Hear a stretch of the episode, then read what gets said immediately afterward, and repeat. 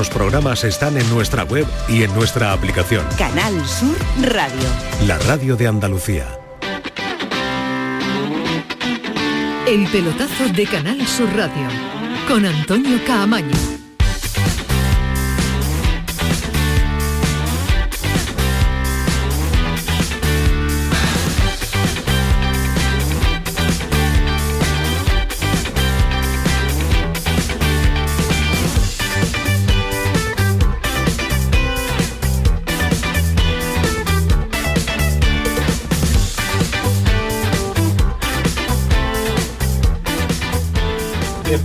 Sintonía suena mucho, Ismael Medina.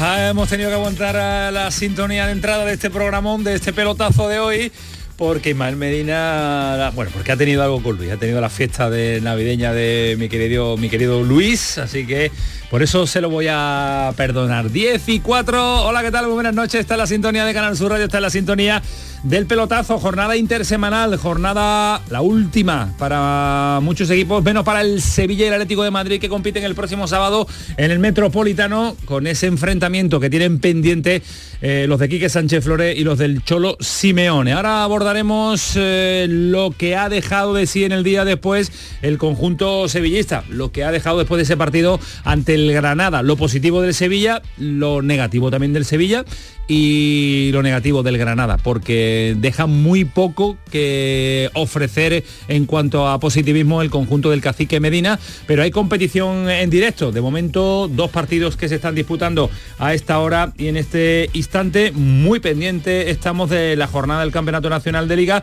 porque va empatando a cero el Atleti Bilbao ante la Unión Deportiva Las Palmas y va ganando 1-0 el Villarreal al Celta de Vigo. Ha perdido la Almería, ha perdido el conjunto almeriense en su visita a Montjuic. 3-2 el Barcelona, un Barcelona que ha tenido muchísimas oportunidades, con Massimiano como hombre destacado, como MVP del partido, aunque ha sido Sergio Roberto porque ha marcado dos goles, el capitán del Barcelona, sorprendentemente, pero el Almería ha dado una sensación por menos de competir ante un Barcelona que no está en su mejor momento, ante un Barcelona que ha fallado una cantidad eh, ingente de goles y que ha tenido, insisto, en su portero el conjunto almeriense el mejor eh, hombre sobre el terreno de juego. Ahora vamos a analizar en profundidad el partido con Pedro Lázaro y con Oli. En un instante va a estar con nosotros, pero vaya por delante un par de sonidos. Garitano, una pena, por una cosa u otra nunca puntúan.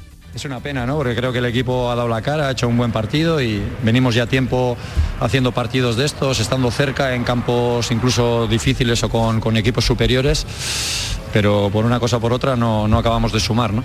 Maximiano, el portero de la Almería, hay que felicitar, dice, al equipo por lo que está ofreciendo en este momento tan difícil por el que atraviesa. Yo creo que el equipo ha dado todo, hemos competido muy bien el primer al último minuto. Eh, quizás si hubiera parado este último gol nos salíamos de aquí con, con otro resultado, pero quiero dar la enhorabuena al equipo porque hemos hecho todo. Lo han hecho todo, pero sigue sin sumar, sigue sin conseguir una victoria la Almería en toda la temporada. Sigue lógicamente colista y como loco para ver si la reacción llega en el mercado de invierno para el conjunto almeriense. Mucho tiene que cambiar la plantilla de Almería, mucho tiene que cambiar Garitano y mucho tiene que cambiar este Unión Deportiva Almería para engancharse a la posibilidad de pelear por la, la salvación. Lo tiene prácticamente imposible. Y un Xavi que ha estado muy pero que muy crítico y ha hablado incluso de falta de alma en su equipo. ha faltado alma. Ha faltado alma, creo que era un partido para ya ir 2-0, 3-0 y, el equipo pues no tiene ese alma que, últimamente venía o que la temporada pasada venía mostrando, ¿no? Ni agresividad, ni atención, ni concentración. Inaceptable. La primera parte inaceptable, la segunda sí. La segunda es el Barça que, que quiero. Pues si el Barça no recupera el alma, me parece que poquito va a tener eh, donde competir la próxima temporada en cuanto a la liga, con un Girona, un Real Madrid que andan bien, eh, en una competición como la Liga de Campeones que le ha tocado el Nápoles y la Copa del Rey, la Supercopa de España que también la tiene que, pelear y competir. Ismael Medina, ¿qué tal? Muy buenas. Hola, ¿qué tal? Muy buenas. Te voy a perdonar por lo que te voy a perdonar, porque es por Luis, ¿eh? pero tú bueno, no es habitual. Hasta, Alonso Rivero estaba diciendo esto, ¿qué pasa? bueno, cuando, cuando crezcan los de Alonso también llegará más justito, ya tiene los míos han crecido un poquito ya las fiestas de instituto y ese tipo de cosas. Bueno, Alonso siempre ha sido mucho más serio que yo. ¿Cómo está la fiesta de Navidad? Bien, bien. ¿Todo entretenida? Muy entretenida. La música que te gusta a ti. Navidad, y... Navidad, dulce Navidad. No, no, no, música marchosa, ya es instituto. Es su primer año en el instituto y ya es música marchosa. Y y esas cosas, ¿no? Sí, lo que te gusta a ti. Yo no los conocía, pero en el viaje ayer a Granada me enteré de quién era Bizarrap y Quevedo. No el Mami Quevedo, que era el No, no, yo pensaba sí, sí, la verdad es que me tuviste que explicar en el viaje quién eran.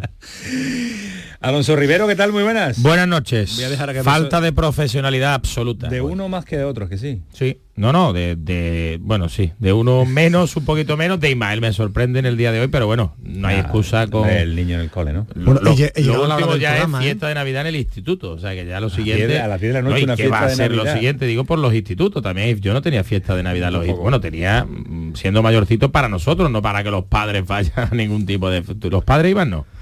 Eh, yo no recuerdo tener fiesta de Navidad tampoco. Yo recuerdo en esta ocasión iba y los padres no. Eh, estábamos allí, ya ah. los niños querían estar solos, pero bueno, yo yo soy medroso como en mi vida estaba vigilando. No recuerdo, yo no recuerdo a mi padre pisar el instituto. Samuel Silva, ¿qué tal? Muy buenas noches. Muy buenas noches. Profesionalidad. La tuya. Para eso están los profesionales. la tuya, la tuya. Porque, y, fiesta de Navidad de los compañeros de... Pero si es que va a la fiesta de Navidad de, todos los medios de comunicación de Sevilla y de Andalucía. Eh, Concretamente, y suele ser el coche escoba, le llamamos, porque va recogiendo cadáveres por, por, la Sevilla, ¿no? Estaba vigilando a Alejandro que no, que no, está aquí hoy. Pues sí, eso me enterado luego. El, Ismael Medina tiene la culpa porque es el que da los asuntos propios y le ha dado hoy. Lo que pasa que es verdad que Samu me tiene desconcertado porque Samuel Silva va a todas las cenas de todos los medios, de comunicación. Trabajo en todos lados. No, no, el que más amigos tiene del mundo. Yo también me invitan, pero nunca puedo ir. Tú ya bueno, muchas. Alonso. A todos también. Lo que pasa es que se recoge un poquito antes porque es más listo que Samuel Silva. Bueno, señores, que el programa no va de la fiesta y de la asistencia a las cenas de Navidad que terminarán ya. Yo creo que el punto y final lo ponen los compañeros de Ten Golf. Acaba de fallar un penalti el Atleti de Bilbao ante la Unión Deportiva Acaba de pararlo un portero andaluz. Exactamente, lo ha fallado y un portero y un auténtico porterazo que vaya temporada. Vaya temporada. haciendo el guardameta de la Unión Deportiva Las Palmas, que lo tiene que repetir, no me digas que no, lo tiene que repetir porque se habrá movido sobre la línea, porque lo están chequeando. Eh, va ganando el Villarreal 2 a 0 acaba de marcar también el segundo y se pone interesante esta jornada del Campeonato Nacional de Liga. ¿Habéis visto el Almería? ¿Le habéis echado un ojito? No, el pie está perfecto. No, lo ha parado perfectamente. Muy buena parada de Álvaro Valles. Cero Valles. O Valles. Valles, no sabemos. Lo preguntamos ayer y es, es Valle. Eh, el Almería, Alonso, ¿le ves algo? Bueno, yo, te ves algún atisbo de, recuperación? Bueno, yo te escuchaba eh, en la entrada y creo que obviamente que un equipo, no solo el Almería, ¿eh? en cualquier club que vaya, en este caso a Montjuic, a intentar puntuar ante el Barcelona, te tienen que salir muchos condicionantes bien, ¿no? Uno de ellos es que tu portero o pare mucho o que tu defensa esté de manera sensacional y que arriba estés acertado, ¿no? Yo creo que se habían dado condicionantes para poder puntuar y que yo creo que otra jugada balón parado eh, condena ¿no? al equipo, condena y, lo, bueno, el gol final que, que, lo mata, ¿no? Pero poder incluso alcanzar ese 2 a 2 cierta mejoría. Yo creo que a nivel competitivo, ¿no? Tiene esos chispazos de, de, ausentarse. poco, de ausentarse, sí, pero hoy, hoy yo creo que en su situación, con su depresión, pues ha podido competir y ha podido llegar a puntuar, ¿no? Y aprovechar ese gol de claro. Bueno, 5 puntos en 18 jornadas. Te tienes que olvidar de los puntos, de los partidos, centrarte en cada uno porque la salvación es un milagro. Sí, pero aún así, sí, no, por eso tiene... el resto no gana tampoco, bueno, tienes esa vida ahora después del mercado y ver por dónde sale, ¿no? Sí, pero, pero es que lo vivimos con el Elche que nos pillaba el año pasado de forma muy lejana e indirecta. Creo que eh, más ventaja con el resto de equipos. Pero claro, pero un equipo que, que, que, que no competía, se le veía jornada tras jornada y este año ese Elche es incluso peor el Almería para mí, ¿eh? con un equipo que se ha puesto el segundo, que se puso el segundo, que estuvo el segundo en inversión liguera en cuanto a fichaje. Nueve, puntos de diferencia para un equipo que solo ha, sumado cinco, en 18 es una barbaridad. Muy barata, es una barbaridad. es un paralelismo es prácticamente imposible.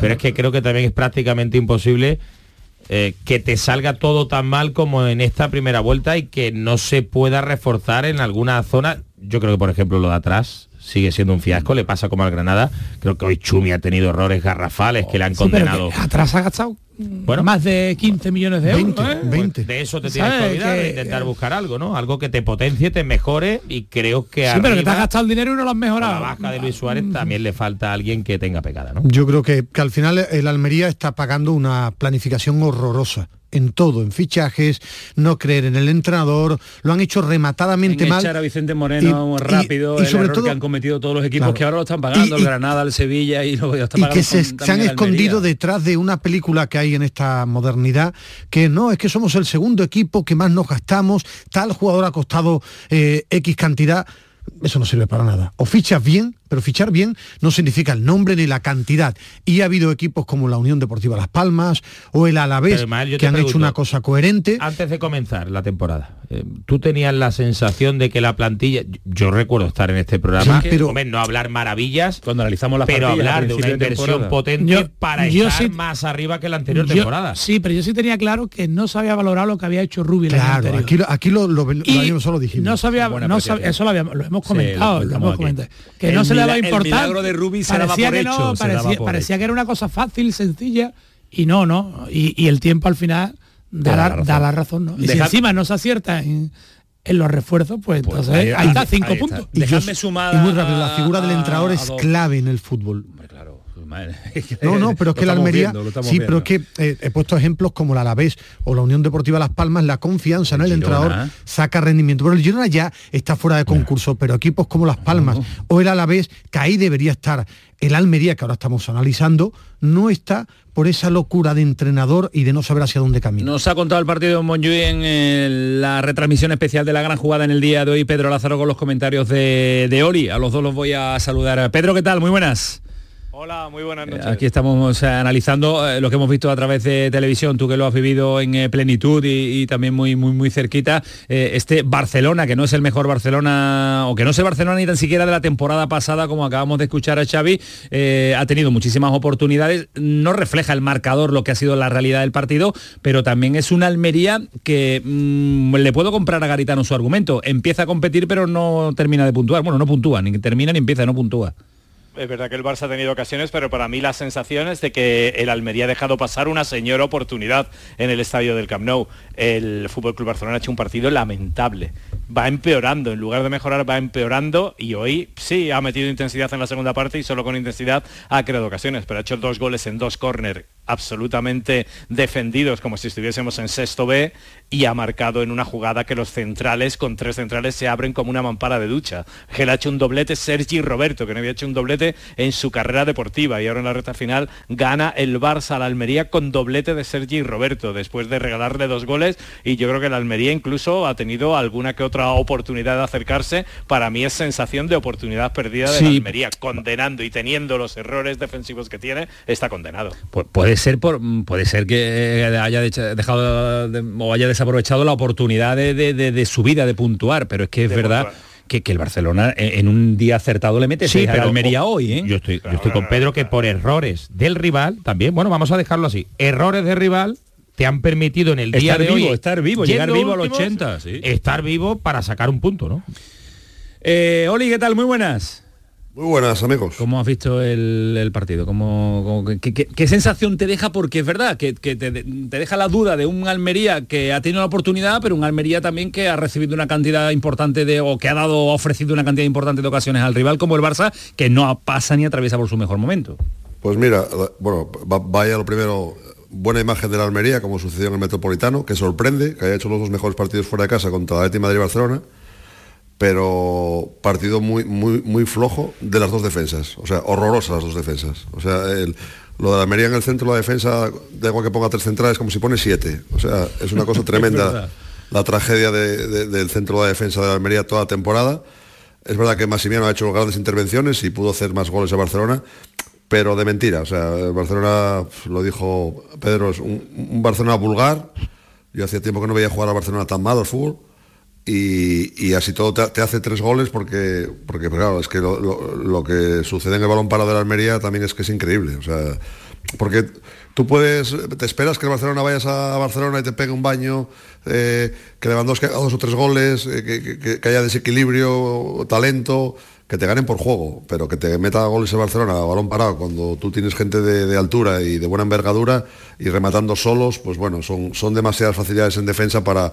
También te digo una cosa, ni hoy parecía el, el Almería alcoholista, ni el Barcelona tampoco parecía un candidato a ganar la liga.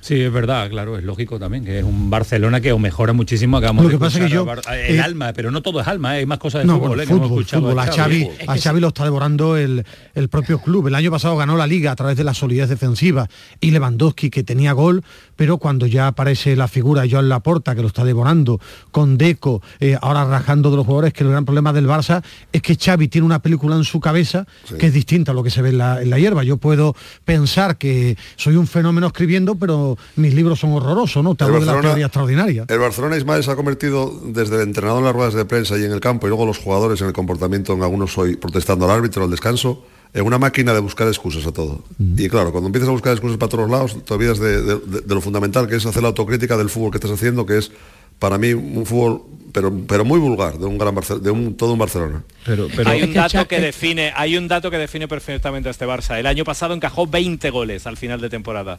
A una jornada de la primera vuelta del campeonato ha encajado con los dos de hoy 21.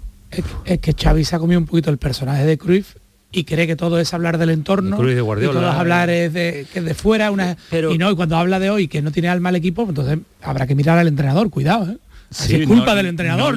No, le, saca el alma necesario a este, a este Barcelona que es un plantillón, ¿eh? no olvidarse que es un plantillón. Sí, es una buena plantilla. Para la Liga Española, a lo mejor en Europa no eh, en le Europa falta para nivel. estar entre los ocho mejores te da, pero... el problema es que Xavi también se ha creído una pantomima que hay ahora de esto de los directores de, de comunicación personal que te preparan unas ruedas de prensa y unos mensajes extraordinarios. en algunos casos no lo veo como, en algunos casos no lo veo como una tontería. Le pondría uno a más de uno. No, no, yo creo, yo creo que es una pantomima por una cosa porque se olvidan, y Oli ha sido futbolista, de que al entrenador lo mide la, lo mide la hierba. Y Xavi se ha olvidado de sacar rendimiento a su equipo, de hacerlo mejor. y, al final cada rueda de prensa es una excusa. La exposición pública de los entrenadores de hoy no es cuando Oli jugaba, mucho menos. ayuda, ayuda a mantener el discurso, pero si después no está en la hierba, no vale para nada lo que hable. No, no, se pueden vender motos. No, de Xavi, de, Xavi sí me sorprende bastante, bastante, porque además lo conozco bien y he jugado contra él, pero aparte lo conozco bien que las ruedas de prensa habla poco de fútbol. O sea, de, los cambios, de, cómo atacar hoy a la Almería, de los errores. O sea, va a las ruedas de prensa y está en lo que dice Ismael, en, en, perdiéndose en que si el entorno, que cosas de. No sé, me suena a otra época de Cruyff. la vida, que si la hierba, que si. Eso, que si la hierba, que, eh, si, el, el, que si de tiempo, que si, que si me hace muchas faltas. Y, a, lo, fundamental que es el fútbol, que está jugando mal al fútbol, no habla mucho de fútbol y eso sí me sorprende. Y, no es que hable, es que habla poco de fútbol y su equipo lleva mucho tiempo jugando horroroso que es el problema, que él es entrenador de fútbol, que no es orador o que te da unas charlas de fútbol que pueden ser muy interesantes, que el primer mandamiento es sacar rendimiento al equipo y, no lo saca. Mira, por ejemplo, le, decía a Pedro en la retransmisión, no sé si, bueno, eh, lo estaréis viendo también en Barcelona últimamente, a mí lo que más me sorprende sobre todo en una cosa de Xavi, también que a mí particularmente no me gusta, en la defensa ha vuelto un poco locos a todos. O sea, Araujo jugó de central derecho, jugó de lateral derecho, Acundé hoy salió en descanso de central izquierdo, pero ya ha jugado de central derecho, jugó de, lateral. derecho, Cancelo ha jugado de lateral izquierdo, lateral derecho y interior izquierda. Yo ahí ahí me falta el, decir, oye, hay una defensa, hombre, Íñigo Martínez lógicamente es un central, pero ahí ha, hecho demasiados cambios en la parte de atrás y, el Barça defiende muy mal.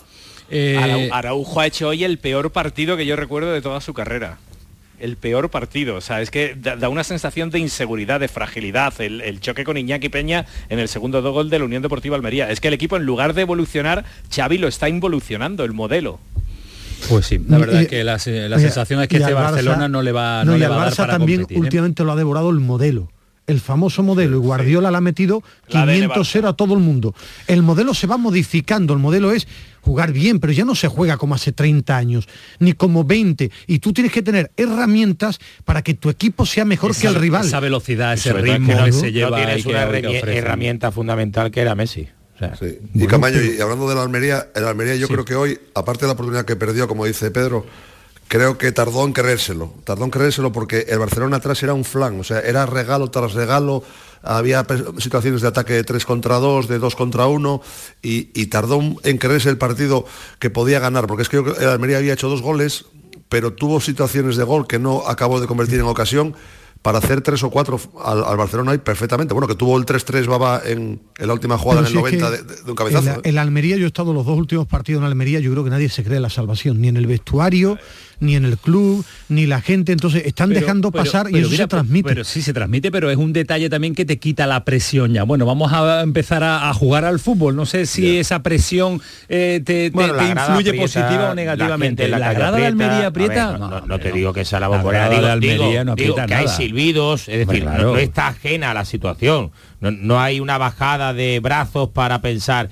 bueno, no, no tengan la presión por competir, relájate y vamos a jugar. Antes, vamos a jugar partido a partido, ya, está, pero partido a partido venga lo que venga, así que Yo creo que pero, hoy, hoy aparte del punto, decirse lo del que es verdad que por, puntuación, eh, la realidad es que es muy difícil, muy difícil, o sea que sería un milagro que se salve, de Almería, pero hoy en el refuerzo anímico de irte a las vacaciones empatando en Barcelona, eh, colocarte con seis puntos y decir, bueno, a ver si el último partido de primera vuelta nos metemos en nueve, y bueno, con nueve ya dices, bueno, a ver si ganamos, eh, ¿qué puedes ganar? Nueve partidos a la segunda vuelta, difícil, pero, pero no lo ves como tan, tan, tan imposible como ahora que te ves con cinco y dices, pues que es, que, es que no me salen los números eh, casi nunca. Imposible, imposible.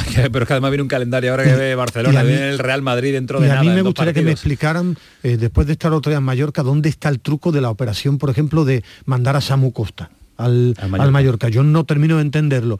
Después, al final, el fichaje de Lopi ha sido un fracaso. Eh, Babich, ha demostrado, Baba, o Baba igual, con, con ese trueque, ¿no? Con, con Samu. Es que los centrales, Rodrigo Eli, Babich, el año pasado, el rendimiento de los dos en conjunto es un millón de veces mejor que el de que el de Edgar. y, luego ha tenido, hay que reconocérselo eso a los dos entrenadores, han tenido la mala suerte de tener la baja en, los dos en los dos nueve, ¿eh? Los dos nueve se han lesionado y ya llevan prácticamente dos meses sin delantero, jugando con Batistao, haciendo lo que pueda ahí arriba de nueve, a veces Ramasani, y claro, si no tienes nueve, es que es complicado. Yo de tal manera creo, Ismael, que en muchos de los casos que tú estás mencionando, la dinámica colectiva, en lo negativo, como puede pasar al Sevilla, bueno, pero, pero meto al entrenador hace que muchos de esos jugadores parezcan peores de lo que son, eso es seguro. Eh, creo que para mí es la mano de entrenador. Yo el resto... equivocarse en todo es muy difícil, prácticamente es imposible.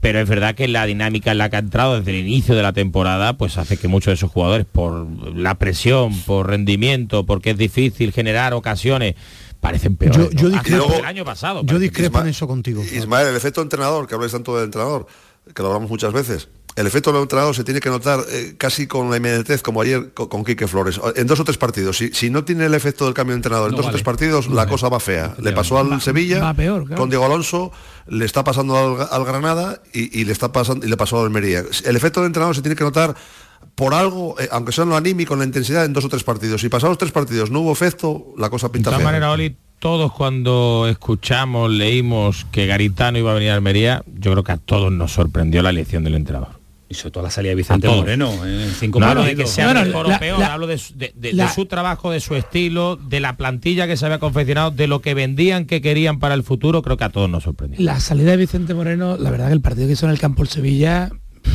era un Almería también muy muy de bajada de brazos, ¿eh? fue un partido horrible.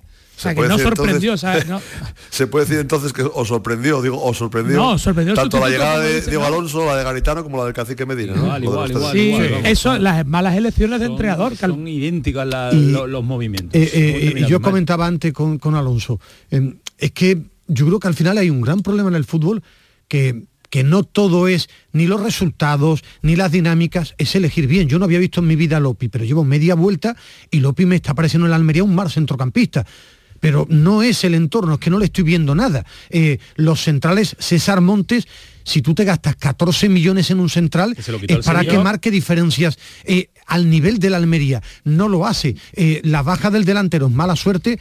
Para mí la de Luis Suárez, yo no sé el otro chico cómo es. Si es bueno, malo, regular. El delantero que firmaron del, del fútbol francés. Ahora, todo un conjunto con dos entrenadores rinden muy mal, porque el año pasado yo era de los que decía con Samu, no entiendo cuando voy a Almería las críticas a Rubi, porque yo veo fútbol o intento analizarlo con mi prisma y veo a César de la Hoz, veo a, a Babich y a Rodrigo Eli, veo a Pozo, eh, veo, veo la plantilla y le está sacando el máximo que sufrió hasta el final, claro, pero yo veía un equipo vivo. Y, este Melero, Ismael, y Melero le dio mucho el año pasado al equipo. Pasa como con Escalante en el Cádiz, me recuerda muchísimo. Melero le dio muchísimo al equipo el año pasado y este año está desaparecido. Yo veo en Almería, veo en Almería un problema, no ahora, sino que cuando echó a Vicente Moreno, no hubo muchos entrenadores que quisieran ir. Y eso trasciende a lo deportivo. el ambiente de club. Hubo entrenadores que no quieren meterse en Almería. Hoy día es muy difícil un proyecto de temporada. El Sevilla está teniendo problemas. no, pero, el Sevilla cuando, el Sevilla cuando despide a Mendilibar pues, tenía abanico para elegir. Ahora era más complicado porque viene de un fracaso gordo. El segundo, que es el tercero. Y él y, ya te has metido a, pero cuando cuando echa a Vicente Moreno en la quinta jornada el Almería después de lo del año pasado para que fuera más atractivo para otros entrenadores. Y al final tiene que recurrir a Garitano casi forzado porque todo el mundo le decía que no. Eso es lo que se tiene que mirar en Almería. ¿Qué está haciendo mal para que nadie para que nadie quiera entrar allí? Eh, Oli, un auténtico placer escucharte y tenerte este ratito de, de radio. ¿Y qué vas a cenar? ¿Qué vas a cenar? ¿Qué tienes preparado o has cenado ya? No, no, tengo un arroz caldoso fantástico con almejas. bien calentito con caldito porque hace bastante frío. hace frío en Sevilla, me imagino no Oviedo. Hace bastante frío, así que un caldito así con arroz. Pero Oli, Oli duerme bien después de, esa cena? Yo duermo de, lujo. Yo con, si voy a la cama al minuto a los dos minutos estoy durmiendo. sí, sí, tengo esa capacidad. Voy para la cama y duermo. Yo ceno antes de venir y cuando llego. tu estómago está nuevo. Correcto. Tu estómago está Correcto. todavía nuevecito. Pedro yo creo que no cena ya. Pedro cena un yogurcito. hay, que, hay, hay, que dejando hueco para lo que llega el fin de semana con la noche buena de Navidad. hay que ir haciendo hueco. Pásalo bien. con hambre. Pásalo bien, Oli. feliz Navidad, familia. Feliz Navidad a todos. Un placer. Eh, ¿Tú has cenado, Pedro, o no? No, ahora ahora buscaremos algo por ahí, rebuscaremos en la nevera. A ver poca cosa, ¿eh? Algo más, contundente. Tú tienes que cuidarte, Pedro, ¿eh? ¿eh? No, no, no, Ya pasó el tiempo de cuidar. Pedro, antes de, antes de irte a la cena, eh, ¿mañana Superliga sí o no? Pues está la cosa muy, muy fastidiada. Yo no sé, no, no tengo datos jurídicos para decirte si, si sí o no. Ha habido sentencias en las que yo creo que se van a agarrar las dos partes. Lo que yo creo que como mañana se rompa el monopolio que tiene la, la UEFA y que denuncian tanto Madrid como Barça, se va a montar un quilombo importante. O sea que mañana estamos en un día D para el futuro del fútbol en Europa. Vamos a ver qué se decide mañana y nos lo contará Pedro Lázaro. Un abrazo, Pedro, a cenar. Cuídate. Hasta luego, un abrazo. Hasta, luego. adiós. Y ahora vamos a analizar también el día después, tanto de Sevilla como de Granada. Uno muy, muy, muy tocado, con muy, muy, muy malas sensaciones del Granada en el día de ayer. Si hablamos de la Almería, se le pueden copiar incluso todo lo dicho y trasladarlo al, Granada. Aún así vamos a estar en un ratito con Lucas Alcaraz, nada, en un instante con nosotros para analizar y entender un poco más qué le puede estar pasando a este Granada. Eh, os pregunto rápidamente en un titular, ¿el Sevilla qué cambió para mejorar o, no mejoró? Yo sí, sí, sí mejoró y como solo es un titular yo creo que es simplificar, cuando un equipo está mal hay que simplificarlo mucho todo y sobre todo correr el menos riesgo posible. Ismael. Claro que mejoró porque ganó 0-3. Eh, ganando 0-3 que hacen más cosas bien que mal, por mucho que el rival estuviera horrible, porque además el Sevilla venía bastante mal. Ganó de forma contundente y justa. Después lo ampliamos y tu titular. El Sevilla fue con entrenador. Fue con entrenador. Eh, magnífico titular. Tuvo tiempo sin entrenador y ahora, y ahora un entrenador. Deporte de Andalucía de relevo. que, que se nota la y pasen todos bien hasta la cena. Y Ceuta y Melilla. Y Ceuta y Melilla. también lo, lo, lleva él también. Eso es un plus. Hombre, con José Juan y demás, que ya parte no, la tenemos bien Ceuta, cubierta. Ceuta manda, Ceuta manda. Bueno, antes sur. Antes que publique, no, no, en, publica algo, en me toda lo manda. Ceuta. publica algo, me lo manda. No lo te preocupes que nosotros hacemos segunda velocidad. y mañana dos partidazos. Vaya la jornada de mañana, que ahora también vamos a tener eh, el análisis oportuno, porque el Betis se mide en casa al Girona, al líder, sorprendente líder, pero ya no es tan, tan sorprendente después de casi una vuelta estando en la parte alta de la tabla clasificatoria y un Cádiz, un Sergio González que se mide ante los suyos a la Real Sociedad de Liga de Campeones que se va a enfrentar al París Saint Germain. Esto es el pelotazo, esto es Canal Sur Radio, 10 y 32 de la noche. Manu Japón, ahí con un poquito de gripe, un poquito resfriado que lo tenemos. Ha sido Kiko Cantela el que la ha traído, ¿eh, Manu, te lo ha pegado, ¿eh? No toda la semana malo. Ha dejado el virus por aquí y ahora y aquí también mi primo vino tocado el otro día también. ¿Yo? Sí, De verdad que no es. Bueno, tocado, no, no, pero. Que estaba sentado ahí. Ah. Estaba sentado ahí que no ha venido hoy. Alejandro, ¿no? Alejandro pues, Rodríguez pues, vino, vino, pues hoy está más tocado. No, pero hay que meterlo en conexión hoy. No, hoy está me, lo ha pedido, me lo ha pedido, me lo ha pedido, No me metas en el lío que, no. Yo hacía eso de vez en cuando, pero por las tardes. Por las tardes, el programa por la tarde que no lo escuchaba nadie en Intermedio Sevilla. Esas cosas no se hacen, y, menos con Alejandro. No, no, no. Pero esta pedazo de radio y con estos oyentes. Y con Paquito Tamayo, al que saludamos, que no va, es que no va a ninguna cena de Navidad. Fue a una o dos, a las que tiene que ir, ya está en casa recluido. Paquito, ¿qué tal? Muy buenas. ¿Qué tal? Buenas noches, Antonio. Pues ya tenemos nuestras líneas abiertas como cada noche en nuestro X, antiguo Twitter, arroba el pelotazo CSR y también nuestro WhatsApp, el 616-157-157, donde los oyentes pueden mandarnos mensajes escritos, mensajes de audio sobre todos los temas que vamos a tener en la mesa. Un oyente nos dice que eh, contra el Atlético de Madrid y Fútbol Club Barcelona el Almería ha dado la cara y ha mostrado una buena imagen, pero la fragilidad defensiva lo ha sentenciado. Y otro oyente, por ese inicio de programa que habéis tenido recordando vuestros eh, buenos momentos, bonitos momentos, porque seguro que seríais unos actores magníficos en vuestros colegios, nos dice que recuerdo cuando en las fiestas de Navidad yo era el típico romano pastor que no tenía influencia alguna en el teatro. Feliz Navidad, equipo del pelotazo. igualmente a nuestros oyentes, ¿tú de qué te disfrazabas? yo fui varios años romano y tampoco actuaba. O sea, yo me quedaba con la espada levantada y, hasta que aguantaba. Y muchas fotos porque eras el mejor de la, no, obra. Era bastante tímido en aquella época. y ahora viste lo que ha salido. Ismael ya mira hacia abajo. No me pregunte a mí de qué no, iba. Porque, estoy, no pensando, no, no, no, estoy pensando que, que, no había. que en mi colegio no, no recuerdo, ¿no? ¿No? ¿No? Bueno, lo tengo mala memoria. Pero Algo habría. En mis tiempos no se llevaban. ¿eh? No, tampoco, también veterano también. Tampoco, sí. ¿Tú de qué, de qué iba tú, Manu? ¿Japón? De... No te escucho, Manu. De pastorcito, también. Aquí con él le pregunto, porque Kiko está allí ya escondido. Y con el... Eh, ¿Qué quieres que le pregunte a Paquito? Si se ha ido a la, peluquería con el flequillón. No, todavía no, tiene buen flequillón el Paquito Tamayo. 10 y 34. Qué suerte, qué suerte. Tiene un ¿eh? pelo extraordinario. 10 y 34, el pelotazo Canal su Radio. Paramos un instante a la vuelta. Asunto Granada. Otra situación complicada de un conjunto andaluz. El pelotazo de Canal Sur Radio. Con Antonio Caamaño. Si mezclas Andalucía, el fin de semana y la radio, sale gente de Andalucía. Disfruta de un programa en el que sentimos Andalucía a través de su gente, en el que nos dejamos seducir y nos enamoramos de una tierra repleta de tradiciones, de una gastronomía de bandera y de un patrimonio fascinante. Y todo a través de su gente. Gente de Andalucía, los sábados y domingos desde las 11 de la mañana, con Pepe da Rosa. Contigo somos más Canal Sur Radio. Contigo somos más Andalucía. Seguro que ya te han dicho cuándo es. Seguro que alguien de tu familia ya lo tiene. Y seguro que alguna vez te has imaginado qué harías. ¿Y si la suerte está en este número que acabas de ver? ¿Y si te toca? ¿Te imaginas? Pues este viernes 22 de diciembre es el día, el día de la lotería.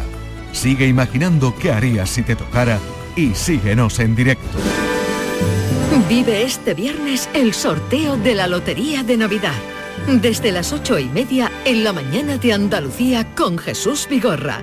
Vas a disfrutar la radio seguro, seguro.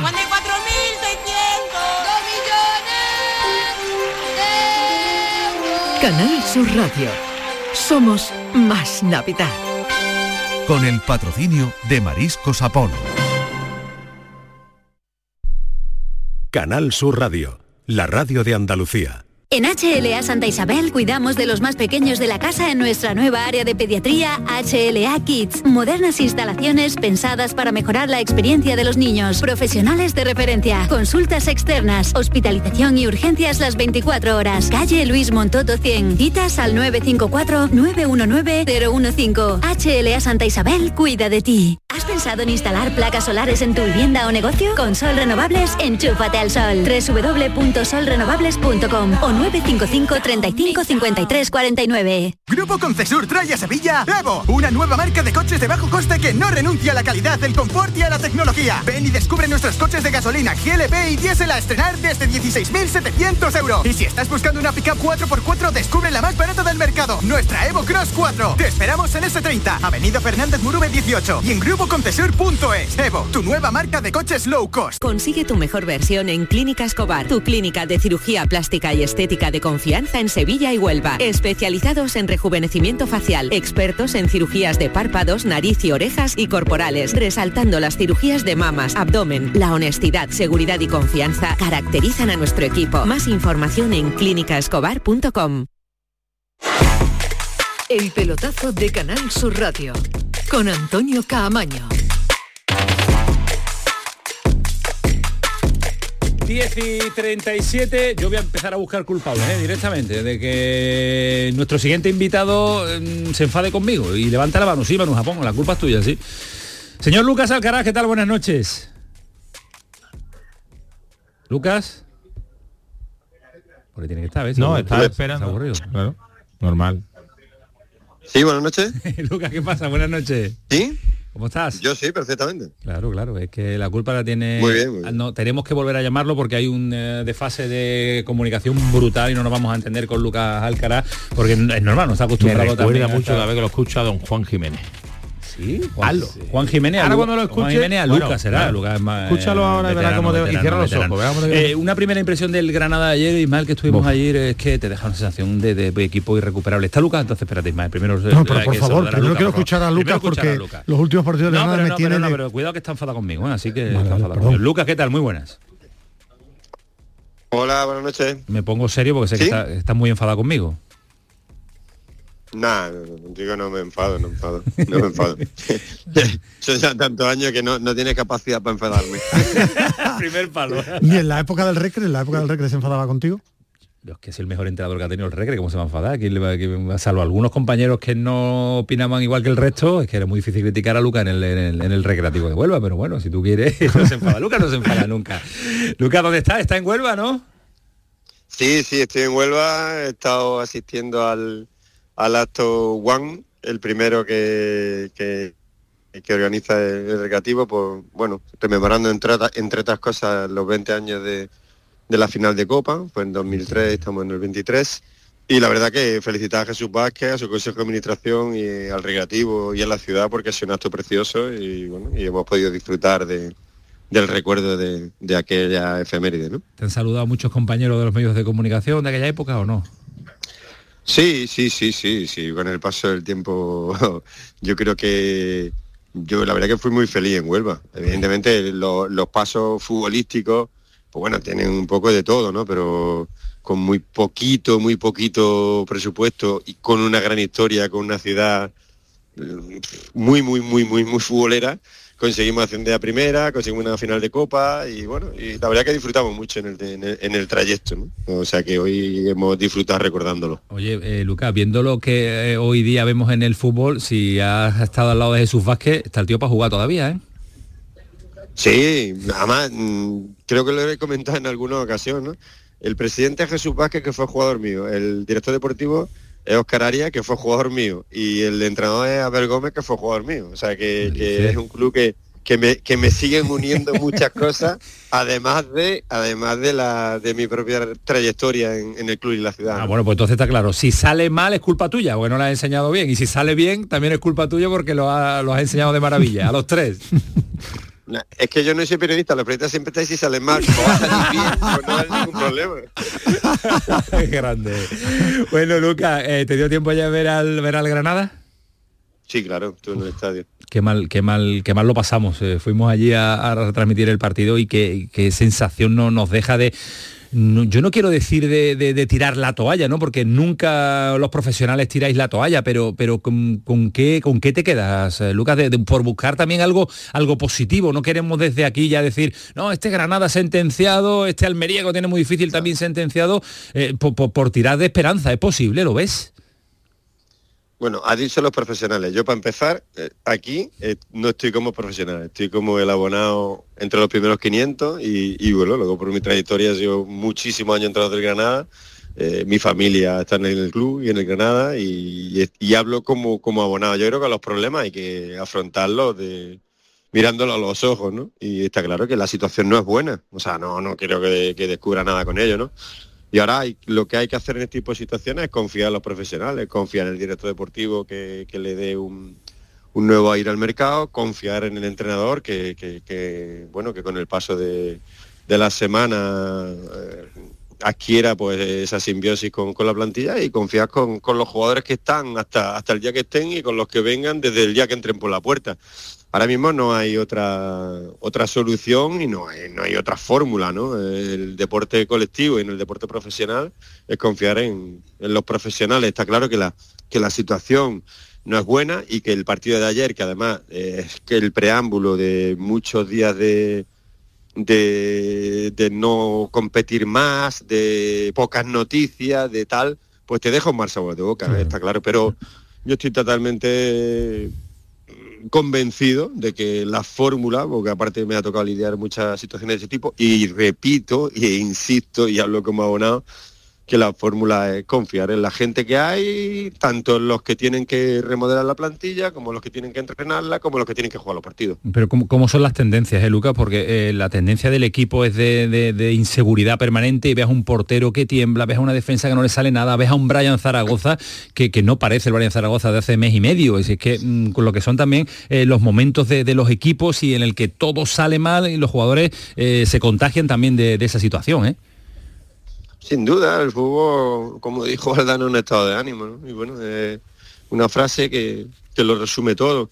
Eh, el Sevilla, hasta que ayer eh, echó a rodar el balón, era eh, para vosotros, para la gente que opina, tal igual, un equipo a la deriva. Cuando termina el partido, pues un equipo recuperado. Pues nosotros tenemos que pensar, bueno, generar argumentos para que eso suceda, pero pensar que si el siguiente partido lo ganas, pues te puede, te puede parecer lo que lo que ese cambio de estado anímico le ha parecido, por ejemplo, al Sevilla en el partido de ayer, ¿no?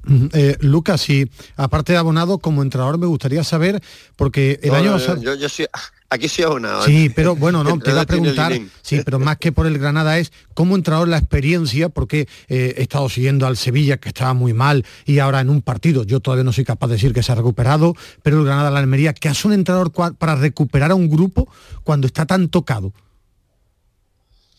Bueno, yo creo que cada grupo es distinto. O sea, yo he tenido muchos y muchos pues son grupos con no están excesivamente vertebrados, otros son con muchos extranjeros, otros son más producto eh, vertebrado y nacional. O sea, cada grupo es distinto, ¿no? Pero lo que sí está claro es que, que hay que aunar de alguna manera que evidentemente recetas ni fórmulas no hay, pero que aunar los argumentos futbolísticos yo creo que, cuando los equipos están así, más allá del modelo de juego, hay que, intentar potenciar un poco las mm, cosas que tienes buenas y, matizar o esconder las que, las que no tienes buenas. Y a partir de ahí, esa simbiosis un poco de, los argumentos futbolísticos con, la motivación y con buscar eh, eh, objetivos muy, muy, muy, muy, muy, muy a corto plazo, y que bueno, que seas capaz de cumplir ese objetivo a, corto plazo que te den energía para afrontar los siguientes. Yo sí quiero preguntarle a Lucas si el mercado de, invierno, ¿no? que suele ser un mercado complicado para todos los clubes y más para los clubes que están abajo, eh, puede ser, eh, digamos, una esperanza, ¿se puede ver como una esperanza o, es complicado refugiarse en eso? Uf, una pregunta que yo sé que me la hace sin, sin, o sea, sin retranca, pero yo dije precisamente en un programa de, la cadena en Gol a Gol que, que, los equipos de ese tipo se tenían que olvidar del mercado porque había partidos muy importantes antes del mercado. Eh, lo dije en su momento porque eso era en el mes de noviembre y era lo que pensaba, ¿no? que yo creo que los equipos en noviembre se tienen que olvidar del mercado porque hay partidos muy importantes por delante. Ahora, evidentemente, con el parón eh, de competición y con el mes de enero por delante, pues está claro que, que, casi todos los equipos, y máxime los que están en una situación de ese tipo, pues tienen que pensar en el mercado como, como algo que, implemente las virtudes o las potencialidades que, piensan que no tienen en este momento. como, como abonado del, del, Granada o como entrenador, como quiera responder, ¿se entiende que un club que ascendió hace unos meses, que todo estaba bien, haya cambiado tan pronto director deportivo, entrenador? Bueno, yo... no, pero entrenador... un entrenador de Marco porque como abonado, mira, eh, yo soy abonado entre los primeros 500, entrenador eh, en tres etapas distintas y el segundo máximo de la historia. Y en mi código, en mi código, digamos, de estilo, no está en, opinar de, las cosas que, hace la entidad. Como entrenador sí que te digo que bueno, que hay una serie de circunstancias, pero que valen para el Granada, como valen para todo el mundo, que se pueden implementar en este mercado pero a partir de ahí pues, la gente pero yo sobre todo lo decía por la paciencia hablaba, de tener paciencia con... ellos Hablaba de tener paciencia con el nuevo entrenador, quizás faltó paciencia también con el entrenador que, había subido al pero, equipo. Perdona, pero es que yo, que yo no tomo esas decisiones, ni como abonado ni como entrenador profesional. Pues bueno, Lucas, que esperemos que se acierte, que los equipos que están pasando la, situación que la están atravesando, que el Sevilla no está todavía ni recuperado, ni mucho menos, le queda mucha trayectoria, el Granada y el, y el Almería, pues tengamos la posibilidad por lo menos de verlos competir y verlos eh, agarrándose a la opción de quedarse en primera división, porque cuesta muchísimo llegar a la máxima categoría. a estos equipos, le, o sea, cambiar, parar, esto de parar un par de semanas, de, de poder coger un poco de aire, aún manteniéndote en esa situación, yo creo que a estos equipos le vienen mejor que a equipos como la Unión Deportiva Las Palmas, que están en racha, y que a ver qué pasa, ¿no? Eh, a ver, va a ser complicado, pero pero viene todo tan viciado lo negativo, como le pasaba al Sevilla, que a la primera de cambios que te anotan un gol un poco con fortuna el, el Sevilla en el día de ayer, yo creo que te hunde directamente. Sí, sí, se hundió, se hundió el, Granada. Luca, un abrazo, cuídate mucho, gracias y pasa buenas fiestas. Feliz Navidad. Hasta luego, Lucas Alcaraz, este ratito de radio con, eh, con, nosotros. A mí, a mí me pareció un equipo que estaba ayer muerto, muerto futbolísticamente. No era una frase muy típica de aquí, que además creo que lo comentamos en la previa. El problema del Granada que no es ni carne ni pescado. Con el, con el, con Paco López era carne a lo mejor tanta carne decía claro. pero sabía lo que era. Ismael que han fichado un entrenador con un estilo que no casa para nada con lo que hay a día de hoy en plantilla yo creo que, que, le ha pasado como el Sevilla. han ido al mercado y han firmado este entrenador, pero sin saber. Yo, creo que no saben ni lo que fichaban, ni lo que tenían. La defensa cuando ahí es donde menos mimbres tienes, desde, el inicio de la temporada. Pero ni tan, siquiera, pero ni tan siquiera eh, ha mejorado yo creo, que ha, yo creo que ha cambiado el entrenador porque ha llegado un director deportivo nuevo que ha querido inventar, como, inventar, inventar el fútbol cuando aquí pero yo, eh, aquí eso no lo entiendo. Yo de verdad llegar llegar nuevo y arriesgarte mm, con esas decisiones porque no pierdes nada es como si llega uno supuesto de que no pierdes nada y yo, aquí, aquí deportivo apretado en ese no todo el club bueno pero aquí llevábamos diciendo desde, desde el principio que no pierdes nada arriesgando que Paco López pierde credibilidad que Paco López era el entrenador que Paco López era el mejor entrenador para la Granada por lo menos hasta como decimos que Sergio González es el mejor para el Cádiz, y a lo pase lo que pase. Y, habría que mirar las herramientas que les ha dado en verano que quizás no eran las adecuadas. Cuando... Ahí donde estaba el, problema, no en Paco López, estaban las herramientas que le ha dado y ahora se ve, viene otro entrenador y tampoco al revés, es peor.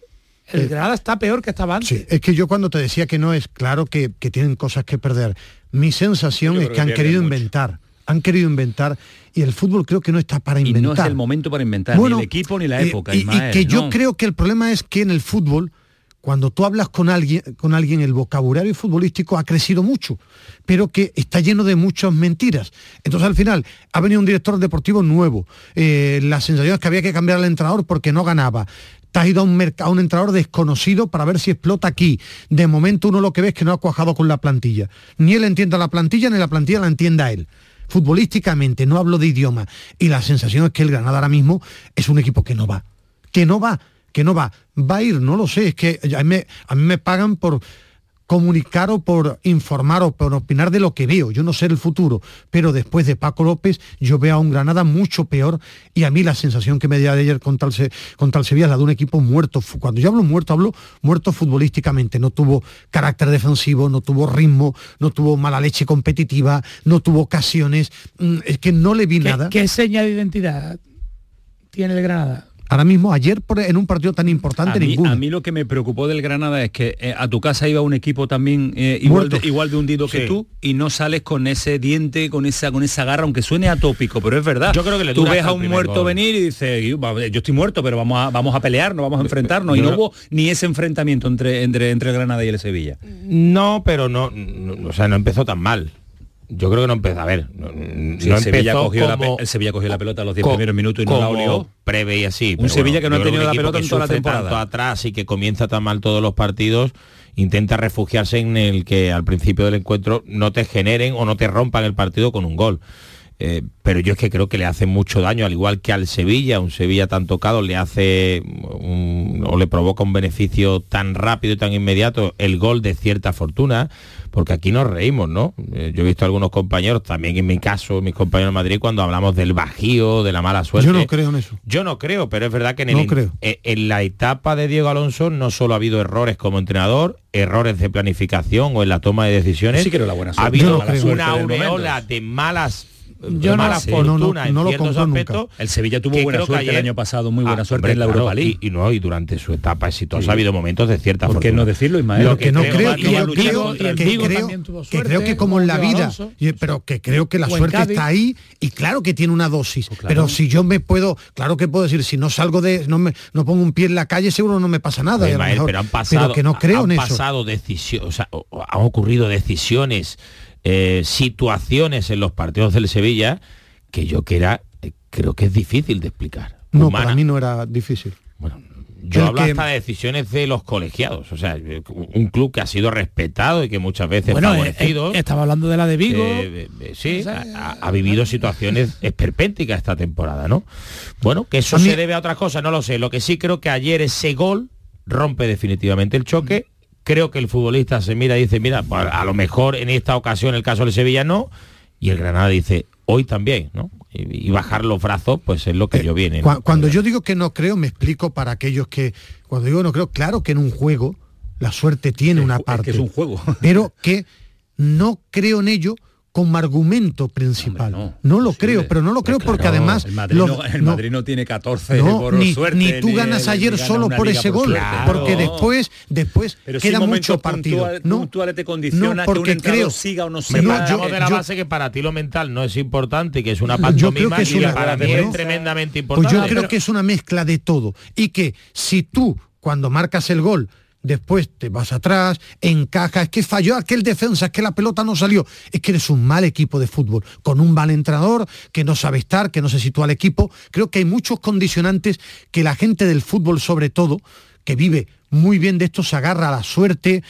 como principal para buscar una excusa y creo que simplemente hay, es un detalle más. Hay un, un ejemplo, hay miles eh, quedarse con 10 no significa que un equipo se caiga. Y vimos claro. al Sevilla con el PSV con un 2-0 a falta de 20 minutos desaparecer del campo. Sí. Eso no es mala suerte por una expulsión, eso es malas decisiones, un equipo mal trabajado y un equipo que ha ido en descenso de rendimiento a pesar de que sí. se vendía otra cosa. Sevilla empezó con Diego Alonso empatando, empatando, empatando y después iba perdiendo, perdiendo, perdiendo y, y no hubiera dejado de perder porque el equipo iba a peor.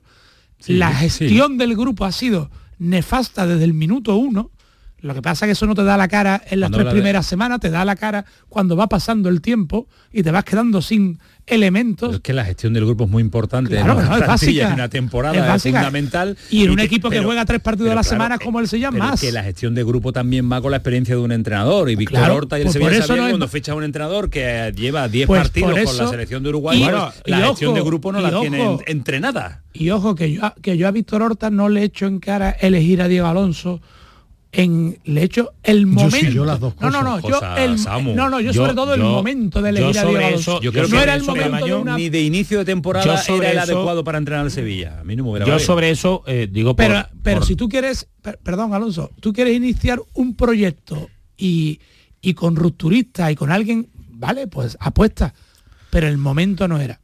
Te, no, solo te decía. Muy rápido que tenemos muy rápido. Y después, porque, después continuamos con el debate, que es interesante. A, después del debate del lunes, pues yo trataba de, de, explicar un poco, de conocer desde el club cómo se había tomado esas decisiones. Eh, y a mí me llamaba la atención que a lo mejor focalizamos en una sola decisión un comité de dirección que tiene Sevilla y que al, al director deportivo le dice, usted búsqueme este perfil, este perfil y este perfil. Bueno, yo digo lo, que yo conozco. De hecho, hoy en relevo dábamos otro nombre entre los dos que estaba, que era Diego Alonso y Víctor Pereira, un entrenador que yo no conocía absolutamente nada, que había estado en el Porto y, demás. El y, también decidió, en este caso Horta, apostar por Diego Alonso. Yo creo que lo de rupturista es una equivocación y apostar por Diego Alonso también. Lo, Después continuamos, porque me gusta el debate, pero llevamos casi una hora hablando de Almería y del Granada. Siempre también nuestros equipos andaluces, a pesar de la situación crítica de los dos, en el análisis de este programa, de este pelotazo. Y el futuro del Sevilla pasa por Quique Sánchez Flores, que no pudo tener un mejor debut en el día de ayer, con un 0-3, claro, con un, bueno, tocó cositas y le salió todo, todo bien. Ahora lo vamos a analizar en profundidad, pero queremos también ver por dónde va a tirar este Sevilla y por dónde puede ir Quique Sánchez Flores. Eh, lo conocemos como entrenador nosotros desde fuera, desde su currículum, desde lo que ha hecho y lo que no ha hecho.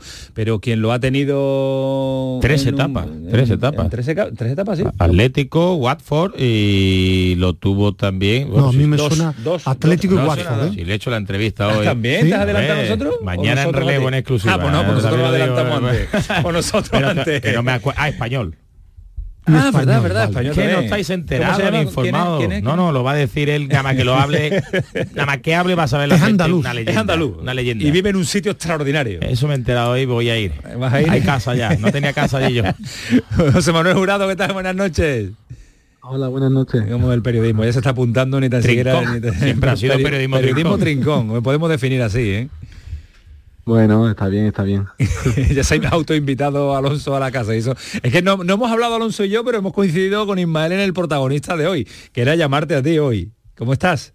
Bueno, bien, bien. Bueno, es que en el Rocío, tú sabes, la gente eh, suele venir a las casas, va de una casa en otra, Sobre todo para bici de montaña y, correr en los alrededores, naturaleza. En el albero. Me encanta. ¿eh? el deporte, ¿eh? el deporte. Bueno, Manuel, estás muy tranquilo, ¿no? Allí, ¿no? que bien vives, ¿no? Sí, aquí, bueno, pues rodeado de naturaleza, de paz, de tranquilidad. ¿Y, todo el año allí? Sí, todo el año, todo el año vivo aquí qué tranquilidad. Eso, eso porque uno termina muy cansado. Ismael me mira y me dice, yo ese sería mi sitio ideal también para irme allí, con una, con una buena. Yo con un caballito allí ya me estoy yo no, No, pero eso porque uno, pero eso porque uno termina muy quemado de, la sociedad actual, José Manuel. No, hombre, cada uno tiene sus gustos, ¿no? Y hay mucha gente que se retira y sigue viviendo en la gran ciudad y le gusta el ruido, le gusta las ciudades grandes, ¿no? Pero yo, no sé, desde hace mucho tiempo tenía claro que quería eh, vivir aquí en el Rocío cuando dejara el fútbol y, aquí estoy muy contento. Tengo mis caballos aquí, así que es el sitio ideal para, eso. ¿El móvil tiene cobertura? Sí. Debería no tenerla, ¿eh? televisión, televisión tiene para ver fútbol a mansalva. También, también. También, bueno, todo está en la gloria, Ismael. El sitio perfecto te está diciendo Urado, ¿eh? Si, no hubiera cobertura sería ya... Si no ves, por eso lo he preguntado, si no hubiera cobertura, un wifi para hablar por wifi ya está, y poco, y poco más. Llamamos para saber un poquito más de Quique Sánchez Flores. ¿Te sorprendió la noticia de su, de su llegada al Sevilla? No, la verdad es que no me sorprendía porque yo creo que estaba sonando ya para muchos equipos eh, de, de primera. No sé si sonó para Villarreal también en su día y Sevilla en fin, el Sevilla tenía que hacer un cambio y, estaba claro que, tenía que llegar alguien sí o sí, ¿no? ¿Entrenador que puede darle al sevillismo lo que busca en este momento? Yo creo que sí, porque tal como está el Sevilla, la situación que está, el nivel de juego que está mostrando, eh, los resultados que no acompañan nada, a la altura que estamos de campeonato, creo que Quique es una persona muy adecuada para, cambiar eso, porque él, él trabaja muy bien defensivamente a los equipos, hace equipos muy compactos y creo que el Sevilla le hace mucha falta eso ahora mismo. Eh, ¿Lo viste ayer al, Sevilla de Quique Sánchez Flores? No le ha dado tiempo a tocar nada, ¿eh? No lleva ni 20 horas llevaba conociendo a los suyos y le tocó ya competir. ¿Lo viste ayer? Sí, no, no lo vi, no lo vi, pero, pero bueno, ya con el resultado y ya se ha empezado con buen pie y creo que en cuanto tenga más tiempo para trabajar el equipo y eso creo que va va va a madurar mucho el equipo, va a cambiar, va a cambiar en, grandes cosas. Dos cuestiones eh, eh, que me gustaría saber de ti. Una, es un técnico con personalidad eh, para aguantar a un vestuario ya de gente de peso, es decir, que es un tío que, se sabe poner delante de jugadores con experiencia. Sí, perfectamente, perfectamente. Creo que Quique podría coger cualquier banquillo, cualquier equipo y, tiene personalidad para eso, eso sin duda. Y después, defensivamente, ¿también trabaja los equipos? Muy bien, trabaja muy bien. Eh, yo me acuerdo cuando llegó al Atlético de Madrid que despidieron a Abel y el equipo pues mm, no andábamos muy bien defensivamente. Eh, nos hacían mucho peligro, nos entraban por donde querían. Y llegó Quique y, eso siempre se me quedará grabado. Llegó, empezó a coger la línea defensiva, la línea de centro de campo, sobre todo. Esas dos líneas, empezó a trabajar, a trabajar, a trabajar y, y el equipo el equipo fue rocoso, compacto, cambió una barbaridad, ¿no? Teníamos una sensación de seguridad y, eso lo he vivido yo en el Atleti, en el Español, en el Watford, ha cogido los equipos y, los ha hecho muy compactos. Son, son tres equipos en el que ha coincidido, dos ligas se adapta a lo que, a lo que tiene, a la, plantilla que tiene, no le queda más remedio, pero es hombre de variar sus ideas y de, decir, pues si tengo que jugar con tres centrales toda la temporada porque tengo esta debilidad, lo voy a hacer. Eh, con su personalidad no creo que le, pueda el pensamiento del entorno, ¿no? No, no, yo creo que se adapta a lo que tiene, a sacarle el, máximo rendimiento a, a la plantilla que tiene y ya te digo, la, base es esa, eh, crear un equipo compacto, rocoso, que no le llegue fácilmente, que no que sea muy difícil de, meterle mano. Eh, hemos visto también eh, aquí en la presentación un, un Quique muy, no sé si muy filosófico, que trabaja mucho lo mental, el, mensaje. ¿Llega ese mensaje también al futbolista, ese mensaje? Sí, sí llega, sí llega. Es un entrenador que sabe hablar muy bien dentro del vestuario y que te llega todo lo que dice, ¿no? Eh, te transmite perfectamente lo que, lo que quiere. Y, tú piensas que él viene también al Sevilla este reto, es un entrenador con mucha trayectoria, pero es verdad que en los últimos tiempos no lo ha ido bien. Por lo que tú conoces de su personalidad, ¿tú crees que también tiene ganas de, volver a demostrar en un equipo que está ahora mismo muy tocado como, como el Sevilla, pero un club importante y grande, de oye, de que está aquí Quique de vuelta? ¿De que tiene como ese afán de revancha deportiva de nuevo? ¿Por su carácter? Yo creo que sí yo creo que sí, que, hace tiempo a lo mejor que no le va muy bien en los banquillos o no ha tenido esa suerte últimamente, como Getafe hizo, y que le gustaría darle un cambio grande al Sevilla y, que el Sevilla volviera a estar ahí entre los mejores de, España y de Europa. y, creo que le encantaría ganar algún título con el Sevilla, estoy seguro. Eh, Alonso no te va a preguntar hoy, pues ya te, ya te ha tenido. No, no voy a, lo que no voy a quemar, no, que no voy a quemar el reportajito. Tu entrevistón. Y el, tema, y el tema. Ah, ¿Se, te ha quedado algo a preguntarle No, lo, que yo sí le preguntaba y, creo que es, a ver, dentro de ese fuerte carácter que todo el mundo habla, ¿no? O a mí me han comentado muchos de los que han pasado por, el banquillo. Eh, es verdad que, bueno, a jugadores también me decían, hay jugadores especiales para él que si le rinden y le aportan, pues fíjate, ¿no? Yo, yo le preguntaba también a José Manuel que marcharte a tres clubes diferentes, bueno, el primero Atlético de Madrid ya estaba, ya ¿eh? estaba cuando llegó, pero marcharte o a la Premier, al Watford, recién ascendido, o marcharte al español con un entrenador es porque me imagino, José Manuel, que, que esa conexión, o sea, preguntarte a ti por Quique es preguntar por una persona muy especial en tu carrera.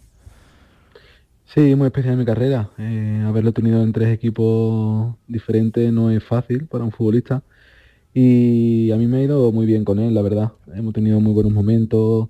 Eh, en el Atlético de Madrid ganamos la Europa League, la Supercopa de Europa. Eh, después en el Watford hicimos una muy buena temporada, siendo un equipo recién ascendido hicimos muy buena temporada y después en español también hubo momentos en los que disfruté mucho. La primera etapa fue una, gran etapa, es verdad que la segunda no tanto. Pero en esa personalidad, José Manuel, yo, te hago una cuestión porque hay muchos compañeros que me decían, es verdad que es, un, es una personalidad especial, pero especial para todo. Tan especial como ha tenido con, jugadores de carácter enfrentamientos que ha marcado a sus jugadores a marcharse de los clubes. Es decir, no se casa con absolutamente nadie, porque entiende que es el bien del grupo.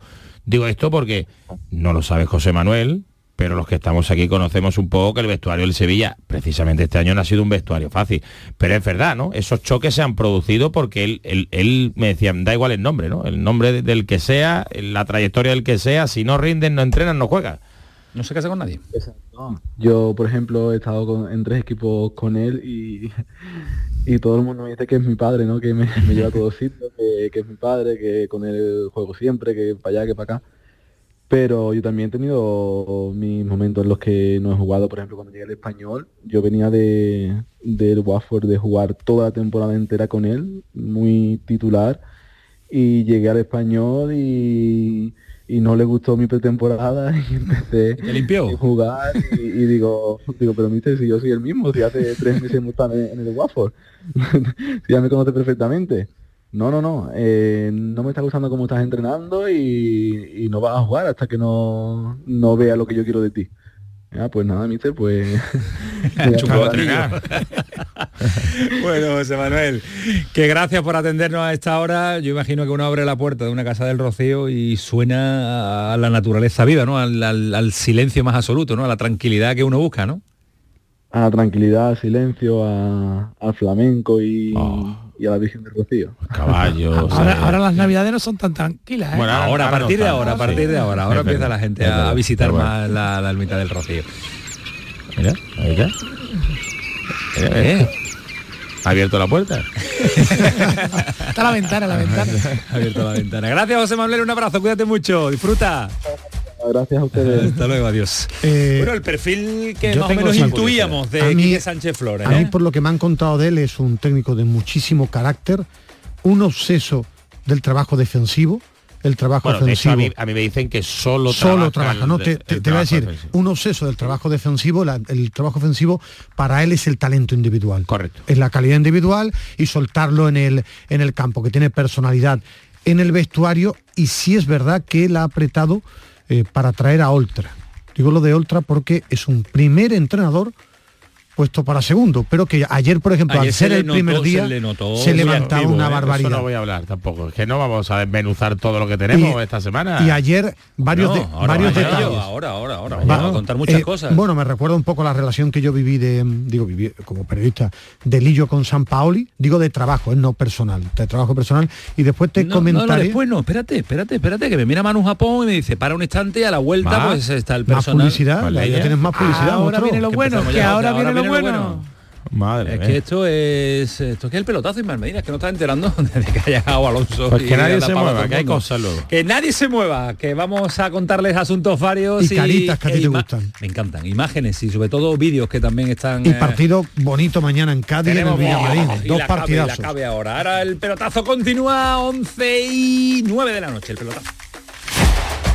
El pelotazo de Canal Sur Radio con Antonio Caamaño. Termina el año en verde con los Social Energy Green Days. Llévate 200 euros en tu batería virtual con Luz. Con seguro todo riesgo incluido los dos primeros años y grandes descuentos con hasta 25 años de garantía en todas nuestras instalaciones de primeras marcas. Pide tu cita al 955 44 11 11 o socialenergy.es. La revolución solar es Social Energy. Codo a codo Así salimos a la calle. Vamos a por todas. Nos levantamos a tope. Mano a mano. Nos superamos una y otra vez. Nos reímos, nos emocionamos. Porque contigo nunca estamos solos. Después de 85 años trabajando por una sociedad mejor para todos, en Grupo Social 11 tenemos claro que la igualdad de oportunidades se hace desde el respeto, codo a codo. Grupo Social 11. Este viernes en el Eurojackpot de la 11 por solo 2 euros hay un bote de 78 millones. Y tan tatara millonario porque con el Eurojackpot, el mega sorteo europeo de la 11, no solo te haces millonario tú, también tus hijos y los hijos de tus hijos y los hijos de los hijos de tus hijos. Compra ya tu Eurojackpot de la 11, que son 78 millones. Eurojackpot de la 11, millonario por los siglos de los siglos. A todos los que jugáis a la 11, bien jugado. Juega responsablemente y solo si eres mayor de edad. La noche está llena de sorpresas, de gente brillante, de momentos inigualables, de espacios y ambientes fantásticos. Hola a todo el mundo, ¿qué tal? La noche de Canal Sur Radio con Rafa Cremades. De lunes a jueves, pasada la medianoche. Noche de risas y miedo, noche de viajes y aventuras sin movernos del club porque somos tus amigos y puedes contar con nosotros. Contigo somos más Canal Sur Radio. Contigo somos más Andalucía.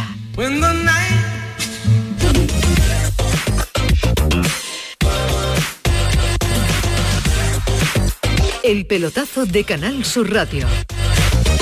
11 11 el pelotazo, Canal Sur Radio, ya lo saben, hasta las 12 de la noche, como vuela la jornada, como vuelan las horas, como van los marcadores, Ismael, ¿lo está siguiendo? Sí, el uh, Villarreal va ganando 3-2 al Celta, de 3-0 a 3-2 y apretando mucho el Celta de un entrenador que enamora a Samu. Rafa Benítez y empatando el Atlético de Bilbao a ser ante la Unión Deportiva Las Palmas. Incluso estoy viendo el, el triunfo del Tenerife en Leganés 0-1. 0-1. El Tenerife venciendo también jornada en segunda división. Bueno, detalles y gol ahora. Empata el Leganés. Uno en el 83, empate uno entre el Leganés y el Tenerife.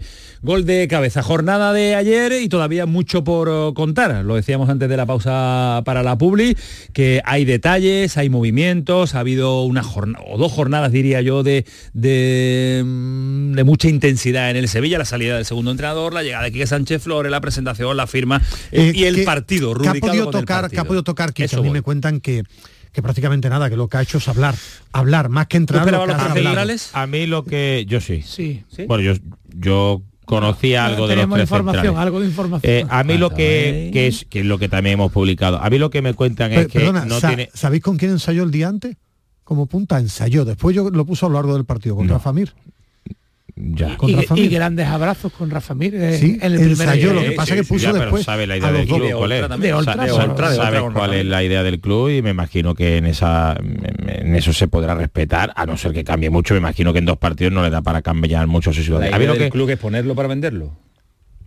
Eh, no es directamente intentar sacar algo en invierno ah, por él y reforzar la delantera no yo te decía que me hablaban mucho y lo que me han destacado después del partido es su cuerpo técnico. O sea, no solo la figura de Quique, sino el trabajo individual que han tenido el cuerpo técnico con la plantilla. Es decir, yo a mi rol que es visionar, que es lo que hizo Quique, visionar un poco, eh, su preparador entonar, pero sobre todo eh, su analista, del que no solo en el club, sino en esto que yo te comentaba, de conocer un poco desde su trayectoria, todos los futbolistas me hablan maravillas de este analista, creo que se llama Antonio, lo tengo que buscar aquí porque no, todavía no... Antonio Díaz Carlavilla. Antonio Díaz. Pues este analista... Es, su segundo, ha sido siempre su segundo. De la etapa del Atlético de Madrid, de la etapa del Español, a mí me hablan maravilla todos los jugadores y después con Cubillo, que es verdad que también dio cuatro pinceladas de lo que había que hacer a balón parado. Pero me hablan mucho de eso, de la, de la actividad y de cómo eh, han interactuado individualmente con la plantilla lo poquito que han podido todo su cuerpo técnico para bueno lograr algo que, pero es que, no le daba tiempo materialmente para, tocar nada, y precisamente uno de los... y además te condicionaba las lesiones el 11 no pero, precisamente uno de los puntos de la negociación más caliente fue que él, quería, él quería venir con muy numeroso bueno, y ha, reducido. No, ha no, y él ha reducido su cuerpo técnico habitual. Yo que San Pablo se trajo hace un cuarto hora hasta, el, de prensa, ¿eh? que trae menos gente de la que de la que tuvo en Getafe, incluso prescindió de algunos preparadores de porteros para que se quedara el, de la casa. Eh, pero era muy importante para él rodearse de su gente y se ha visto y hablan, ¿por qué no? Es que hoy, eh, hoy en día los cuerpos técnicos no son no son como antes. Yo por eso también, otra de las cosas que cuando llega Diego Alonso, me vendía un entrador moderno, estamos que llega con un solo ayudante, eso no es moderno, eso es. Bueno, porque no. No, que Mendilibar lo trajo y ganó la Europa League, ¿sabes? Que, no quiere decir mejor ni peor, pero no moderno. El, no es moderno. El, número de ayudantes no te da tampoco. No, pero no es moderno. Mejor o peor. No, pero no es moderno. Pero eso no, no, pero no se lleva, ¿no? No, claro. también te digo una cosa. Vista, la, vista la trayectoria del Sevilla, desde que Julen sobre todo se marcha, que es el que, digamos, el último que traía varios integrantes pues a lo mejor yo entiendo que muchos de los entrenadores que quieren llegar o los que quieren llegar quieren traer primero porque eh, si te la juegas, te la juegas con los tuyos, ¿no? Cuando los vestuarios, los clubes están en mal momento, te la quieres jugar con los tuyos que son leales a ti y a lo que tú piensas. El rol de cada uno dentro Y después también que muchos dirán, bueno, si, están los de la casa, pero hombre, sin centrar las críticas, pero también habrá una parte de mejoría en su trabajo para sacar resultados, digo yo, ¿no? Y entiendo que, y además, eh.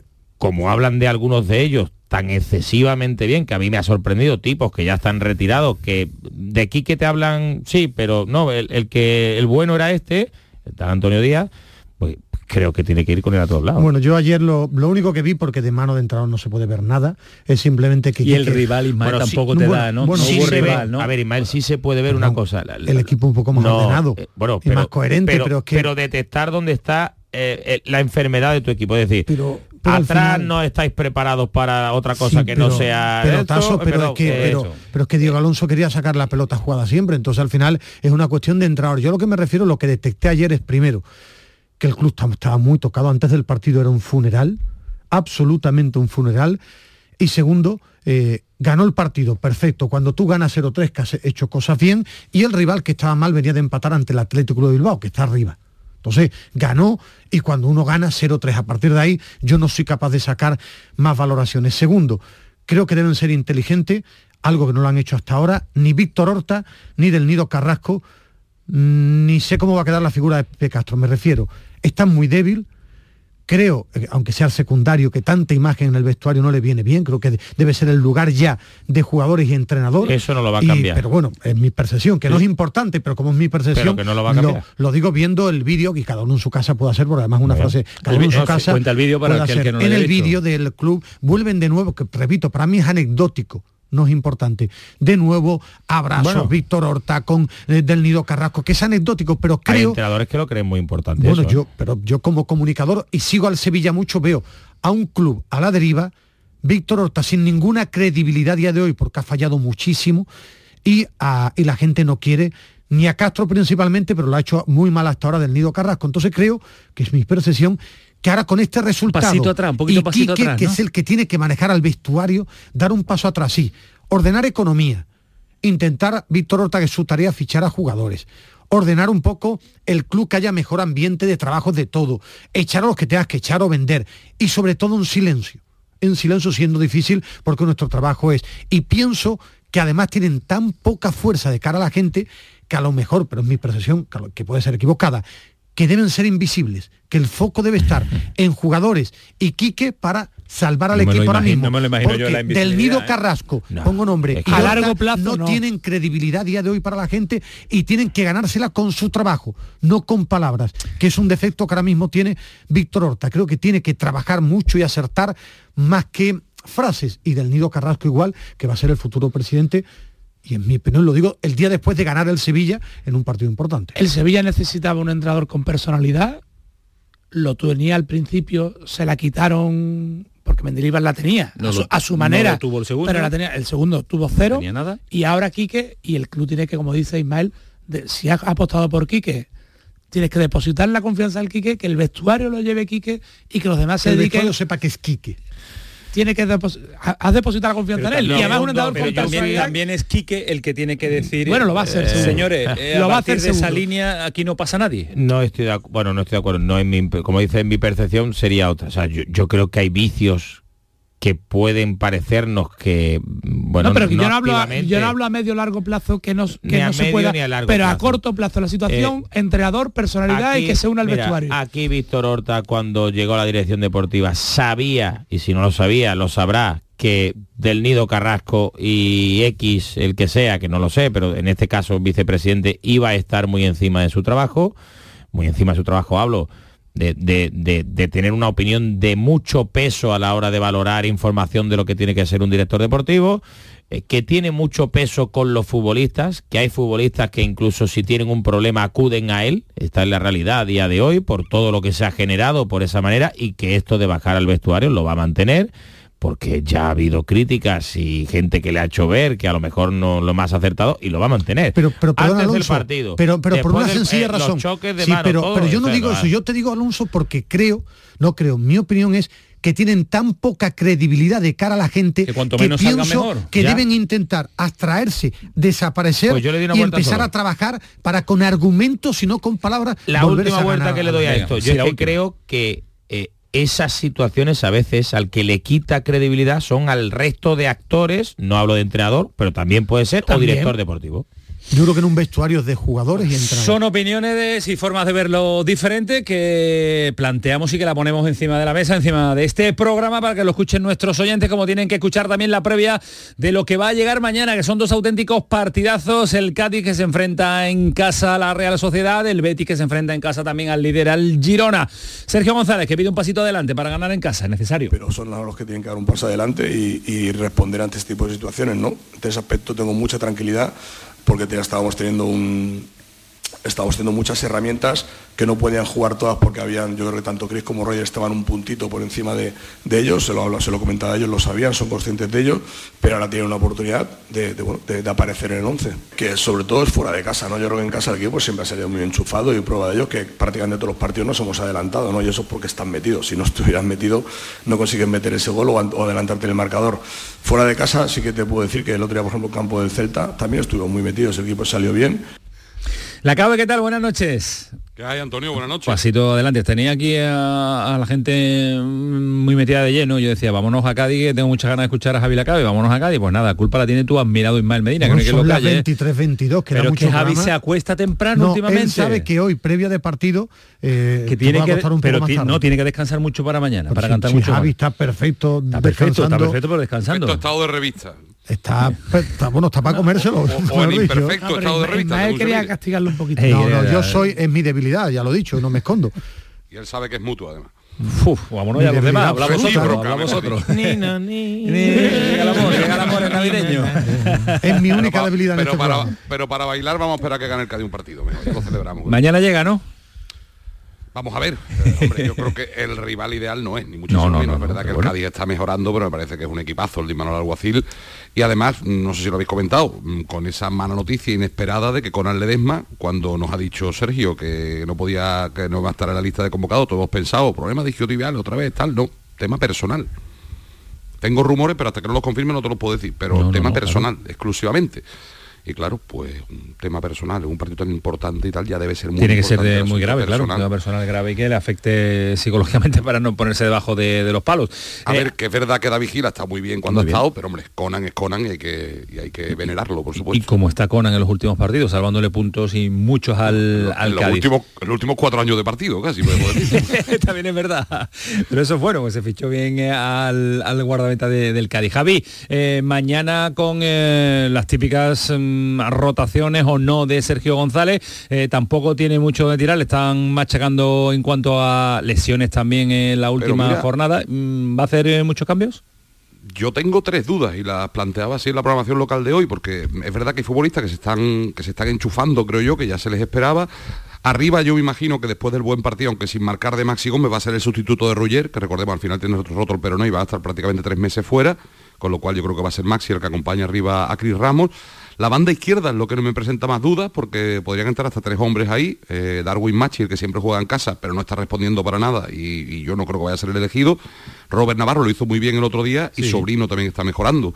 Y en el centro del campo, aunque Alex Fernández está jugando buenos partidos, mm, quizá por, la movilidad de balón de la Real Sociedad igual, igual tira en el centro del campo de San Emeterio o de la creatividad. Me parece más arriesgado de, de Cuamé y en el centro de la defensa tiene muchas opciones, o, seguir apostando por Chus, que no está para nada bien desde que ha vuelto de la lesión, o meter ahí a, Javier Hernández en el centro y dejar en el lateral a Lucas Pires, o incluso apostar por Momen Valle, que también ha jugado algún otro partido porque Luis Hernández no lo veo titular todavía. Veremos si está en la lista, pero yo creo que Luis Hernández lo van a guardar para Granada, que es la final, final, final de verdad del Cádiz. El, el primer partido del año, el primer partido del año que tenemos enfrentamiento enfrentamiento andaluz. La Real Sociedad... A cara, de perro, pero bueno, primero lo de Bueno, yo creo que tiene que recuperar el Cádiz mañana para puntuar. La Real es un equipo que juega muy bien al fútbol y gana mucho más que pierde, pero debe intentar Sergio mañana con el equipo, con la asignatura pendiente de esta temporada, de ser más rocoso, más fuerte defensivamente, prepararle trampas prepararle trampas para que la Real coja asco al partido.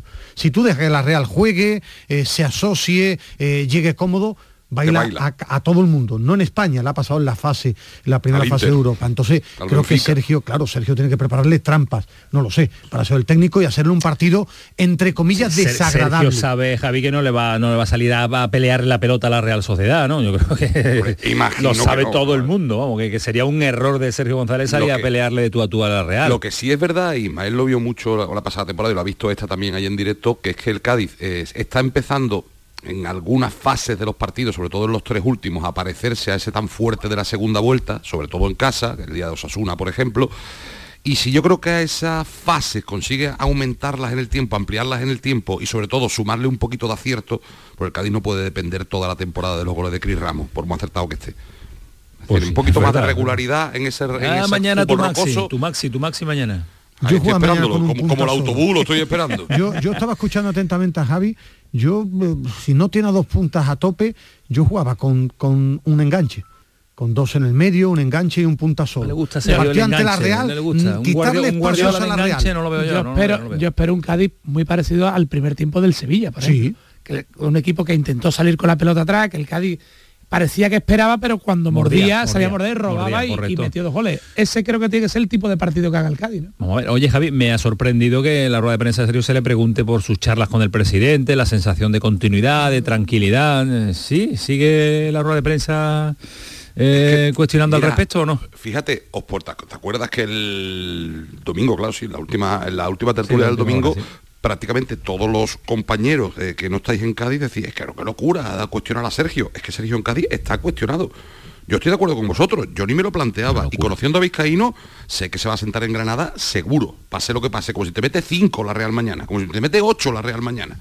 Como si no presenta el equipo, Sergio, se va, se va, va, va a sentarse en el banquillo contra la Granada pero el otro día pues, os ponía de ejemplo a vosotros en la programación local, decía, eh, es que desde fuera no lo ven como nosotros desde fuera le dan mucho más crédito del que le estamos dando aquí mismo a un entrenador que nos ha salvado dos años al equipo y que le ha dado una, una seña de identidad, que es verdad, que no podemos mentir, que lleva 13 partidos sin ganar, pero es que no ha pisado el descenso todavía. Eh, eh, es que aparte como son opiniones, cada uno puede tener la opinión que crea, que yo pienso con Sergio lo mismo que con Paco López. No veo en el mercado un entrenador que te supere lo que vaya a ser Sergio. Entonces, y que como tenga creo, el conocimiento de Sergio, claro, y no y, que además como creo que tiene el López se pudo dudar por eso, porque el equipo sí se llegó un momento en que se le cayó, pero yo, creo que yo no lo he visto todavía. Yo no creo que se le caiga, puede estar un día mal. Yo, lo veo más caído ahora al Granada que antes. Claro, sí, hombre, eso está claro. Entonces, muchísimo más. Es que yo creo que clubes como el Cádiz, el propio Granada, salvo que el club detecte que hay un incendio en el vestuario, que el entrenador es horroroso y que no puede con esto, con entrenador capacitado y además con un crédito hay que aguantar. Si al final va a estar muy igualada la temporada. Entonces, creo que el Cádiz tiene que empezar a ganar, criticar errores de Sergio, que para eso estamos, tampoco cuestión de, de decir que todo es maravilloso cuando no se gana, criticar lo que se hace mal, pero que eso nos lleva a una locura de cambio de entrenador, porque además pienso, y por eso lo digo, que es un error. Y si hay incendio en el vestuario, reforzar al entrenador e, no, en eso, e intentar, e intentar darle mejores herramientas en invierno como Manolo Vizcaíno le suele dar. Le suele dar. Y además, de maravilla todos los últimos años. Por eso, por eso. Comida de Navidad y el mejor equipo que hemos tenido, el mejor entrenador que hemos tenido, la mejor plantilla que hemos tenido. Así que el refuerzo absoluto permanentemente por parte de Manolo Vizcaíno de su entrenador. Eh, bueno, Javi, mañana, ¿a qué hora empezamos? 15 eh, minutos antes de que empiece el partido, 7 menos cuarto, y, solo falta eso, que se gane un partido y que se acabe el debate ya. O por lo menos por, un tiempo. Y se acabe el año. Hombre, yo el año me ha parecido estupendo. bueno, pues nada, el 23. yo, yo mientras el Cádiz esté en primera, que no acabe, de verdad, que, dure. 15 minutos pide, como los de Villarreal. Eso capaz, que me ha mandado Kiko, estamos aquí viendo, Javi, 15 minutos de prolongación en el Villarreal, Celta 3-2. y el motivo, ¿tú lo estás viendo? ¿El motivo por qué? Es que ha habido dos, tres lesiones y por lo menos la de Mandy han sido como cinco minutos vendándole la cabeza, es decir, que, que, puede, que pueden ser varias cosas. Yo no recuerdo un partido con 15 minutos de alargue. Pues acuérdate, del, del Cádiz, acuérdate del Cádiz el año pasado, alguno, la segunda vuelta, hubo un par de ellos. Sí, pero de 15, Javi. De 15 bueno, con igual de, igual de 15, uy, por poco marca Celta. eh, de, de, de, 15 igual no, pero de 12, 13, 14 hubo hasta dos del primera parte de la prórroga. Estamos muy pendientes porque si el, si el, claro, el, Cádiz pase lo que pase, no cae no cae mañana en descenso. Por eso está Javi viviendo esa intensidad habitual en él. Por ¿Ha cenado bien, Javi? mudear de vez en cuando. No mal, podemos decir que no mal. siempre se puede cenar mejor, pero no mal. La cena cuídala, Javier, ¿eh? Y, el desayuno y la comida y el brunch y el brunch. Cuídate la cabeza esta mañana. Buenas noches hasta luego. De once y media de la noche. ha ganado el Atlético de Bilbao con un gol en el 92 que va, va a haber mucho 94, debate 94 ganaban 20 segundos quedaban. 94 debate va a haber. va a haber debate porque hay una posible falta a Sandro con el colegiado a nada pegado a la jugada que no era de bar porque el colegiado está muy cerca que habrá que ver no he visto una repetición si hay falta ¿no? Me parece pues poquito para pitarla, pero bueno. Y eh, déjale de la ventaja, o no pita falta, no de la ventaja, no pita falta, y en la jugada, gol del Athletic Club de Bilbao, cómo va a estar la pelea por Europa este año. En Champions, Europa League, tremenda. Le ha ganado 1-0 la Unión Deportiva Las Palmas, un andaluz MVP en Totalmente. Y mañana también juega el Betis partidazo ante este Girona sorprendente que influye todos los partidos que se están eh, disputando ahora. La victoria del Betis Bilbao, rival del Betis por pelear por esa Europa League. La Champions parece casi casi imposible. El Celta de Vigo con esa derrota y la influencia que tiene el partido de mañana del, Cádiz también. Eh, hoy Pellegrini con los fichajes de enero también, porque nos habéis contado aquí mucho. Ahora vamos con el, la con el partido. Se ha enfadado con Samu. Bueno, con Samu, ¿no? Con la noticia. por eso, por eso. siempre cuento cosas malas. Cosas muy malas. ¿Quién se ha enfadado? ¿Le pone nombre? No, o la, gente, no, no, la gente en general. ¿Por esto, por los fichajes? No, por lo de los fichajes y por el tema Sabalí, Sabalí sí. ¿Sí? Eso de que pueda acudir a la Copa de África estando lesionado. Bueno, se enfadan conmigo, se enfadan con, con Senegal, ¿no? agosto, además creo que... Que Nesiri está convocado por, el, por la Copa de la Copa de y, dos, y, tres, y, tres, en el... Está en la prelista, eso es la prelista. No, no, eso es lo que va a especificar. Están en la prelista, después hay que esperar... sí o sí. La, sí, en Nesiri y Abdes, sí o sí. Chadi es la novedad porque estaba en la sub-23 y está en la prelista. Chadi es el miedo del Betty, que, que no esperaban nadie que pudiera entrar a la Copa del Sevilla es en Nesiri. Sí, no, pero en Nesiri ya de va. Eso, se cuenta, pero Chadi no. Los Chadi le pasa que el nivel que está ofreciendo puede hacerlo candidato a ir. Con los centrales que tiene. Claro, y deja, dejaría temblando la, defensa. Lo de Sabalín más sangrante porque no va con el Betis desde agosto. O sea, y no juega desde agosto. Y, puede, y es que coincide, es verdad que coincide que está en la fase final de recuperación y si te pones a decir que si está para eh, a mitad de enero jugar, sí, eh, pero sin ritmo de competición, ¿no? Lo que es una vergüenza, y por mucho que pase que no se haga nada, es que se va a jugar enero y hasta el 10 de febrero la Copa África y la Copa de Asia. Sí. Es decir, eh, que con ligas, con muchos clubes. a mí no me parece ninguna vergüenza porque los clubes lo, lo, lo, lo votan a principio de temporada. a mí el calendario FIFA no. creo, que el calendario FIFA a mí deja, eso lo tiene que. Claro, a mí ya deja de decirme es una vergüenza. porque los clubes no pintan nada. Los clubes no pintan nada. Votan. No, ¿Cómo que no? no votan el, calendario. El calendario Representantes, pues como que no. La Federación Española vota el calendario FIFA. Se puede quitar, se puede quitar el mes de enero si coincide con no, pero que vas a parar la, que la liga. ¿Y la Federación quién la compone? Sí, nosotros. Pero, ¿no? sí, pero la, la, Federación, el voto de España será igual que la Federación de Nigeria, de Senegal, que también tiene fuerza. Lo que creo que se tiene que jugar todas las competiciones en la misma fecha. a mí lo que me parece muy grave es que vayan a terminar los equipos y no sepan cuándo se tienen que incorporar los futbolistas. No lo saben. Todavía no. saben ni quién va. Pero ya, ¿no? Casi ya, ¿no? Sí, pero no saben ni quién va todavía. Hay, una posibilidad, por ejemplo, en el caso de los nuestros, que, que tengan que incorporarse o el día 1 o 2 o el 5 o el 5 Camaño me, Entonces, en muchos de los casos podrían jugar la jornada y marchar antes de, la Copa del Rey. Camaño me comentaba un compañero que estuvo allí hablando con, no voy a decir, una selección de las que participa en la Copa de África que todavía no tenía lugar de concentración. Ayer. Pero sí que es un desastre. Bueno, ese es el problema, ya no solo el calendario, sino que, es una desorganización absoluta. Y se llevan a jugadores de, eh, máximo de máximo nivel en nuestra, en nuestra competición. Copa Asia, digo, es que Copa Asia y Copa África, que termina eh, creo que es el 10 de febrero, 10, 11 de febrero. Partidazo de mañana. ¿Qué Betis se verá? El Betis eh, del, de Europa, el Betis que hizo un partidazo ante la Real Sociedad, el Betis de la segunda parte ante el Real Madrid.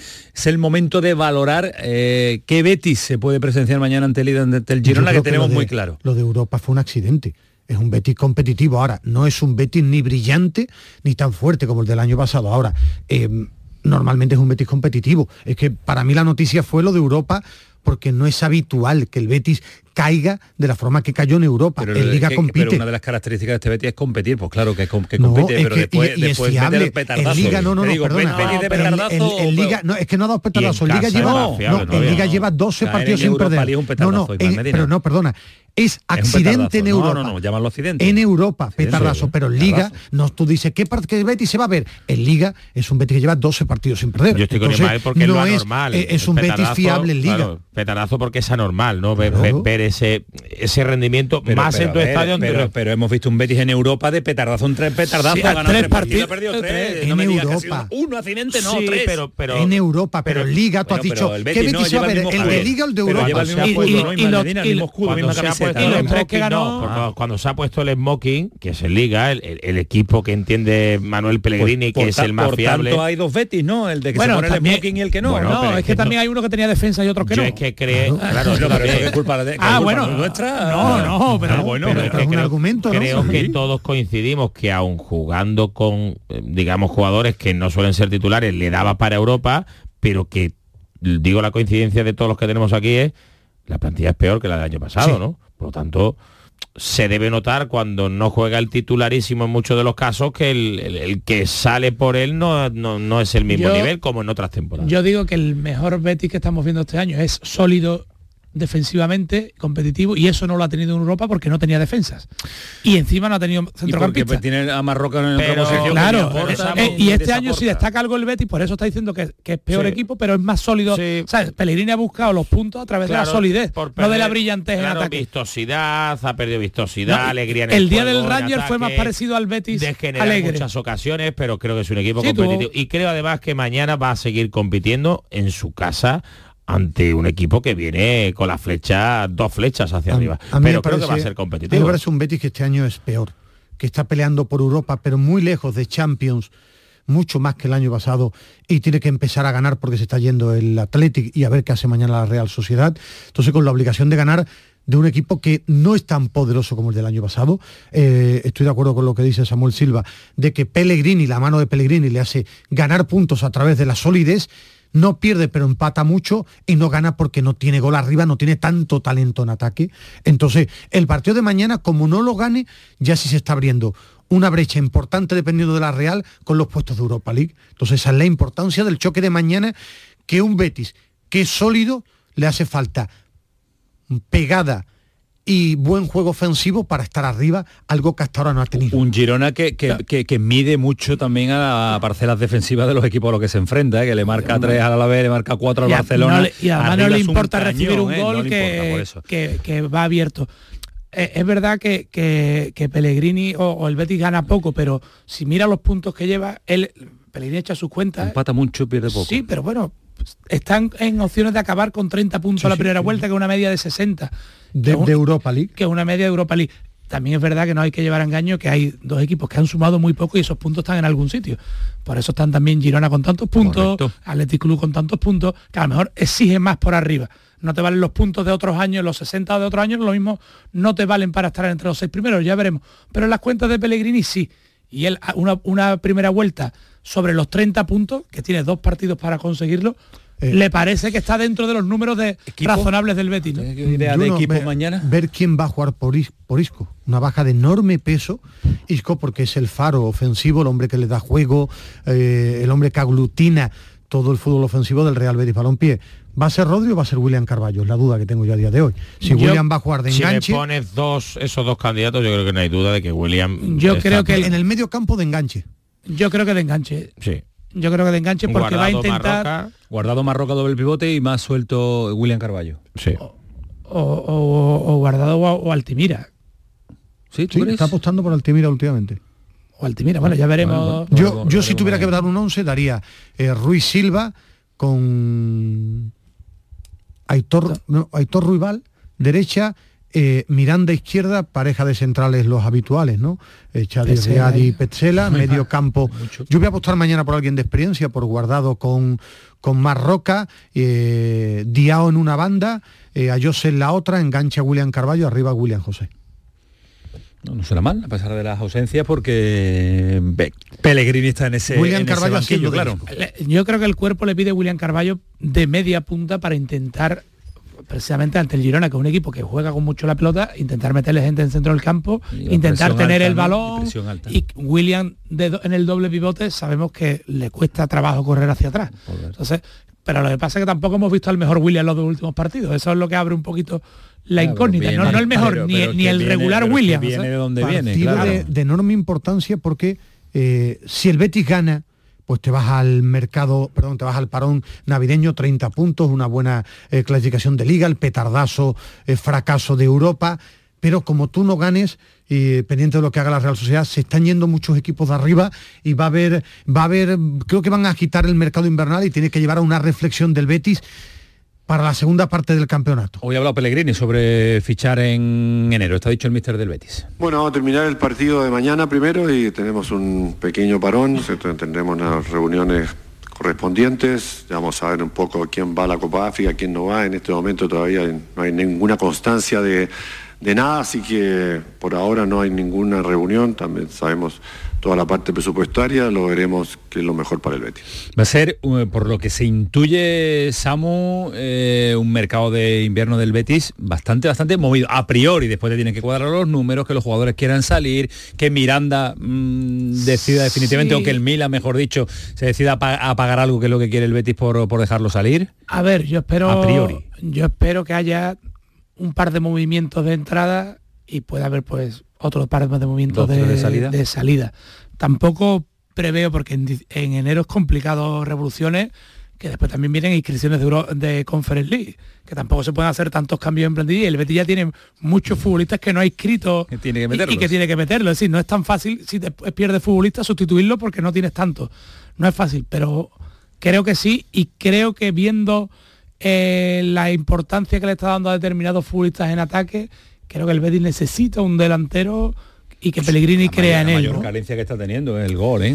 Hoy contaba a nivel local Canal Sur en el programa sí, lo de, lo de, Borja, Martín, que había una oferta de, de un equipo de Arabia de 20 millones de euros por, Borja, una gran ficha para, para Borja, pero que el jugador no, ni ha dado el paso, que el Betis ni siquiera ha podido eh, planteárselo, porque Borja se negaba a ir al fútbol de, de Arabia, es lo que han comentado en la programación local los compañeros de, eh, toma, ¿cómo se llama el programa? La, gran, la, jugada, la, gran jugada, de Sevilla, no, la gran jugada del fin de semana, porque es muy grande, Ismael. Cuando es más pequeña en el local es la jugada solo. Sí, sí, sí. Y después Manolo Martín, te de jugadita. La, jugadita que hace la, gran, la gran jugada hubiera sido el Betis 20 millones por Borja. Ese era el jugadón.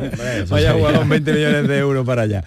Bueno, señores, que viene Villalbita que me va a contar asuntos de balonmano. ¿Sabéis que tenemos un sevillano de Montequinto que juega en el Granollers y es el mejor portero en este momento de la Liga Española? Como estábamos de moda. ¿eh?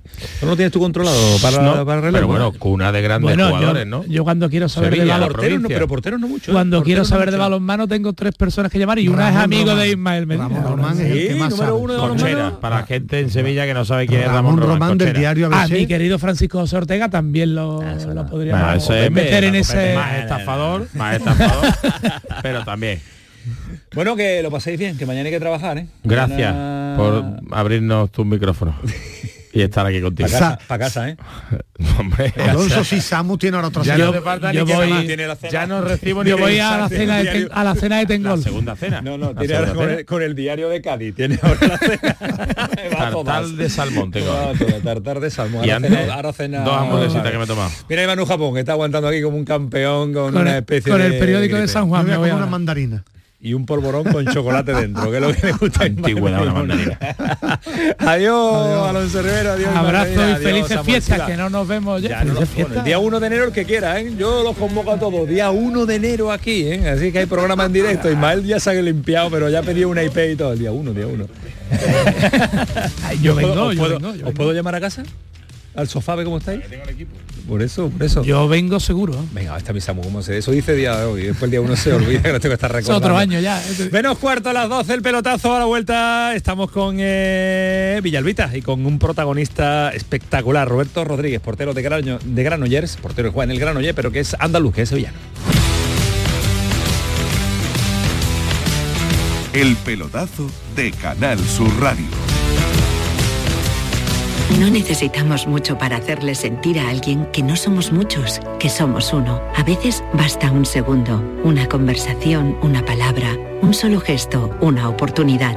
A veces basta una mirada para hacernos sentir uno más, iguales, para hacernos sentir a todos que estamos en el mismo barco. A veces hace falta solo un segundo. Si en tan poco tiempo se puede conseguir tanto, piensa en todo lo que hemos logrado en 85 años. 11, 85 años son solo el principio. Información, cercanía, diversión. Así es la tarde de Canal Sur Radio con Mariló Maldonado, también en Navidad. Tu programa de radio de las tardes en Andalucía, con toda la actualidad y las mejores historias de estas fechas. De lunes a viernes desde las 3 de la tarde. Canal Sur Radio. Somos más Navidad. Canal Sur Radio. Sol Renovables, tu empresa de energía solar. Más de 20 años de experiencia en diseño, instalación y mantenimiento de placas solares y energías alternativas. Enchúfate al sol. ¿A qué estás esperando? Contacte con Sol Renovables para presupuesto de tu vivienda o empresa. www.solrenovables.com o 955 35 53 49. Porque Sevilla es la ciudad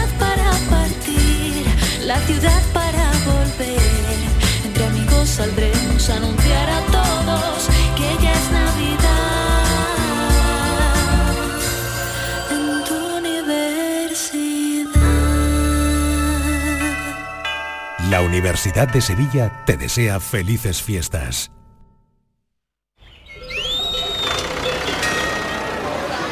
¿Lo escuchas? El entorno rural no está vacío, sino todo lo contrario. Desde Coceder venimos trabajando desde hace 40 años para ser referentes en la creación de oportunidades en el medio rural. Ahora, con un plan de transformación digital que nos ayudará a potenciar nuestros pueblos con más y mejores medios, creando nuevas oportunidades. Campaña financiada por la Unión Europea Next Generation Plan de Recuperación, Transformación y Resiliencia, Gobierno de España. La gente que más madruga escucha La Mañana de Andalucía, el club de los primeros de Canal Sur Radio. Es gente que nos cuenta, nos llama y participa, nos emociona. Y por eso seguimos estando con toda esa gente y contigo esta Navidad, desde las 5 de la mañana. La Mañana de Andalucía, el club de los primeros de Canal Sur Radio, con Charo Padilla. De lunes a viernes, desde las 5 de la mañana. Canal Sur Radio. Somos más Navidad. El pelotazo de Canal Sur Radio, con Antonio Caamaño. Jornada de miércoles y cuando me viene José María Villalba con una sorpresa y cuando me viene con un fenómeno y cuando además le pega el cambiazo, eh, saca ese capote y le pega el cambiazo y me, y me ofrece un deporte diferente, un deporte que me encanta, un deporte que es un auténtico placer verlo y cuando me trae pues eh, balonmano yo solo tengo que darle las gracias y sobre todo la enhorabuena por eh, abrirnos este pelotazo a otros, eh, a otros deportes que desgraciadamente, a pesar de nuestras dos horas, no lo tratamos tanto como, como quisiéramos. Villalba, ¿qué tal? Buenas noches. ¿Qué tal? Buenas noches, Antonio. Pues estábamos hace unos días vibrando con las guerreras en el Mundial, que consiguieron clasificarse para el preolímpico. Y oye, me meto en la página de la Soval, veo que el mejor portero de la primera vuelta es andaluz, sevillano y del barrio de Montequinto de Dos Hermanas. Digo, esto tiene que ser una llamada para el pelotazo ya. ¿Y dónde, ¿Y dónde lo tenemos? ¿Por dónde lo tenemos? Pues mira, eh, está eh, jugando en el Granollers, equipo que actualmente es tercer clasificado en la Liga Sobal, después de Vidasoa Irún y del Barça, que obviamente es el equipo a batir. Así que bueno, en una liga donde tenemos también al Ángel Jiménez del Puente Genil, un representante de los nuestros, y que ya sabes, los andaluces que son los mejores están en los mejores equipos. Un portero, bueno, yo diría que un porterazo. Eh, Robert, ¿qué tal? Buenas noches. Buenas noches, ¿qué tal? ¿Cómo Gracias estás? por la invitación. ¿Cómo estás? Muy, muy bien, muy bien. Aquí de, de vacaciones ya por, por el barrio, como vosotros decís, del barrio de Montequinto. Sí, ya te han dado días eh, y ya para la liga, ¿hasta cuándo? Ya tenemos, a- bueno, ahora comienza el europeo Ajá. absoluto, eh, así que tenemos todo el mes de enero de parón, que bueno, es una, una mini pretemporada, por así decirlo, donde lo que te- competimos son partidos amistosos y demás, y, y ya el primer fin de semana de febrero arrancaríamos de nuevo la, la liga. Me van a matar los profesores, pero se dice esa, esa frase, ¿no? De más vacaciones que los profesores. Casi, casi, ahí estamos.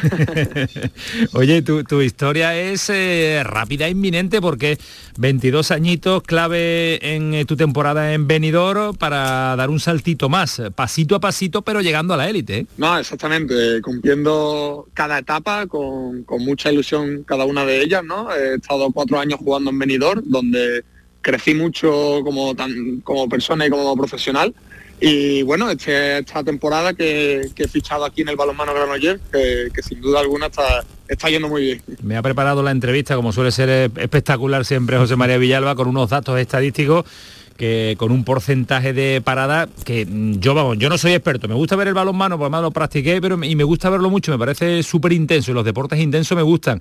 Eh, ¿Significa mucho un 27,8% de paradas? Bueno, el porcentaje, si te soy sincero, eh, es mejorable. es mejorable, aunque el número de paradas no está mal, pero bueno, el porcentaje es mejorable. Eh, está bien, al final, bueno, soy el portero titular y recibo muchísimos lanzamientos, o sea, creo que soy el portero de la liga que más, más minutos juega, que más lanzamientos recibe. Entonces, bueno, es verdad que es complicado mantener ahí un, porcentaje en condiciones, pero bueno, eh, no está mal, pero muy mejorable. Una pregunta, portero. Eh, ¿Suele ser en eh, Sevilla, Andalucía, una ciudad, una región, una comunidad donde salgan muchos porteros de balonmano? Hombre, la verdad que, no, no, mucho. Yo creo eh, ha, salido alguno, ¿eh? ya de la provincia de Sevilla no tanto, pero bueno, en Huelva o en provincias de la zona también eh, han salido algunos buenos porteros, pero es verdad que de Sevilla hay poca cosa. Sevilla me parece que, que, Robert y poquito más, ¿no, Villavita? Sí, bueno, yo conocí a Robert ya hace, hace varios años cuando se jugó un campeonato de España, o iba todo en torno a, dos hermanos y a Montequinto, pero bueno, barremos un poquito para casa. Cuando se disputó aquí la, la Copa de España, precisamente el balonmano Montequinto jugó la final contra Granollers y era él el portero de, ese equipo. Yo le quería preguntar a Robert que cómo ha ido digiriendo todo eso, porque pasó de, de Montequinto, luego llegaste a la élite y ahora la superélite que es el, el balonmano Granollers. Hombre, la verdad que Granollers para mí ha sido un club rival que lo he tenido que sufrir durante toda mi etapa base, porque bueno, es verdad que no solo a nivel profesional, Granollers tiene una base excepcional donde siempre pelean por los campeonatos de España y cuando he jugado aquí en, mi club de origen, que es el Balmano Montequinto, eh, siempre los he tenido que sufrir, siempre me han ganado, así que bueno, la verdad que es un lujo estar en, en el otro bando. ¿no? y que y poder representar a este gran club que bueno no solo en la base sino a nivel profesional es de, los más top. Robert, ya, ya hubo momentos de tocar la selección eh, española, la selección absoluta, pero ese es el objetivo de todos, ¿no? Ese, para eso se pelea, también se trabaja, independientemente de lo que significa tu club y el rendimiento que tienes que dar y cumplir en el día a día, de reojo se mira y con mucha seriedad la selección española o, la portería es inalcanzable. Hombre, ahora mismo la verdad que el nivel de la portería española es altísimo. O sea, por delante mía hay una serie de porteros que, bueno, son más veteranos que yo y que están en, los mejores equipos del mundo.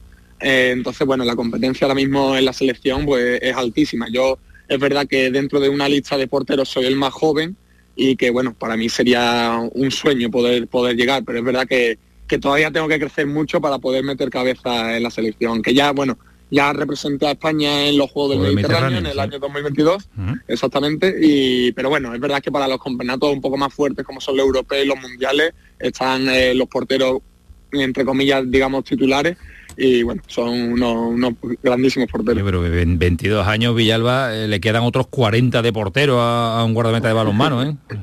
que está en cadete todavía. no, sin duda alguna los porteros que se dice siempre que sus mejores años son a partir de los 30, así que todavía tengo más. No te queda nada, no te queda nada. Portería de Granollers, tienes también a otro portero muy contrastado, ¿cómo es esa competencia? Bueno, la verdad que eh, la competencia la llevo muy bien. Eh, tengo un compañero que, bueno, es su primer año en la élite, que está creciendo y madurando poco a poco, pero bueno, es verdad que el compañerismo lo tenemos siempre, es muy buena persona, mi compañero, tanto mi compañero como los porteros que suben de, la base. Eh, la verdad que estoy muy agradecido porque todos ellos nos ayudamos entre nosotros y bueno, la competencia es, es muy sano. Bueno, pues eh, uno de los eh, mejores porteros que tenemos en la Liga de Balonmano, lo tenemos residiendo aquí en Sevilla, en Andalucía, y disfrutando de las Navidades. Que, Robert, ¿cómo se, cómo se presentan? Eh, comiendo poquito, imagino, ¿no? ¿O te cuidas mucho? o, el, portero, como va siempre con ropita holgada, puede pegarse un caprichito? Bueno, algún caprichito que otro nos podemos pegar. O sea, al final son, son vacaciones, ¿no? Pero es verdad que aunque esté aquí eh, en mi casa, bueno, tengo que seguir, eh, seguir entrenando, seguir cuidándome, por supuesto, porque eh, aunque ahora en enero no tengamos competición, la pretemporada se hace dura si, si llega bajito de forma. ¿Te pesas todos los días allí? ¿El míster pesa todos los días o no? Bueno, a mí me pesan poco porque saben que, me controlo bien. Así que eso lo tengo, lo tengo controlado, Está finito y está controlado y se puede permitir el lujo. Con 22 años que no te puedes permitir. Vamos, todo lo que comes directamente lo quemas en cualquier carrerita por el por el parque. Eso sí, actividad física sin parar, ¿eh? no, no, no, no se te olvide, ¿eh? Que hay que currar, ¿eh? Sin duda, sin duda. Vale. Eso seguro. Bueno, Robert, que pase buen, eh, buenas navidades en casa y la entrada de año que sea tan, eh, tan buena como está siendo también para ti este año 2023. Que vaya mejor este 2024. Un abrazo, portero, cuídate mucho. Muchísimas gracias, un abrazo fuerte. Un abrazo fuerte, muchas gracias por estar este ratito con nosotros aquí en el pelotazo. Bueno, Villalba, que tú sabes que a mí en especial y a los oyentes nos encanta que nos traigas estas pinceladitas de otros deportes. Yo creo que dentro de nada tenemos que tocar, tenemos que tocar también eh, ya volei y demás, ¿eh? me llevas abandonado varias semanas, ¿eh? Hombre, y además viene la, Copa de la Reina, también a, dos hermanas y bueno, el fútbol de élite, como dice el querido Bernardo Ruiz, os lo deja a vosotros, a ti, a Fútbol champán, como lo llama ellos, fútbol champán, así me gusta, así me gusta. Yo soy más de los tuyos, hay que buscar, hay que buscar deportes alternativos. Bueno, Villalba, que disfrutes, que pases una, una buena fiesta. Si no hablamos, yo creo que sí, aunque mañana terminemos el, el pelotazo por esta, por este año, aunque volvemos el 1 de enero. ¿Estás el 1 de enero para que te llame? Hombre, por supuesto, yo siempre estoy dispuesto para el pues pelotazo, eso, segurísimo. Eso me lo dices ahora, que estamos a, 20, a qué día hoy, a 20, a 20, el día 1 ya me dirás. Cuídate mucho, Villalba, un abrazo fuerte. Un abrazo, Antonio. Buenas noches. Luego, adiós. Este ratito de balonmano aquí en el pelotazo en Canal Sur Radio. Paramos un instante. A la vuelta, muchos más asuntos. El pelotazo de Canal Sur Radio Seguro que eres oyente de Canal Sur Radio. Y por si aún no lo sabes, mañana viernes es el día de la Lotería de Navidad. El 24 es Nochebuena, el 25 Navidad, el 28 de diciembre es el Día de los Inocentes, el 31 Nochevieja. Pero es que antes sigue habiendo fútbol, hoy mismo.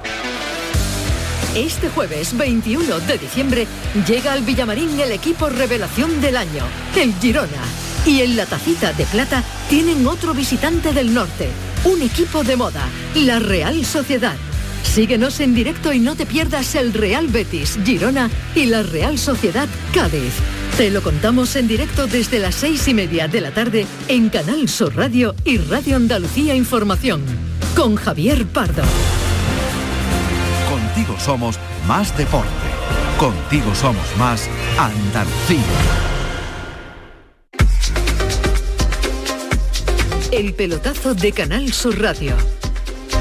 Eso será mañana con eh, la jornada que ahora le vamos a describir, pero hoy el Barça le ha ganado 3-2 al Almería, el Atleti 1-0 a Las Palmas y el Villarreal 3-2 al Celta. Así que la jornada de mañana viene marcado con la participación del Cádiz eh, enfrentándose a la Real Sociedad a las 7 de la tarde, el Betis a la misma hora ante el Girona y a las 9 y media el Deportivo a la vez Real Madrid y el Mallorca Osasuna. Partidos que se lo contaremos y que lo viviremos también en la sintonía de Canal Sur Radio. Antes de marcharnos, decirle adiós a Paquito Tamayo con los detalles de nuestros oyentes y de los últimos comentarios antes de irnos a dormir. Paquito. ¿Tiene que estar Paquito por ahí? ¿O ya se ha ido a dormir? Es que se me ha ido a dormir, Paquito Tamayo.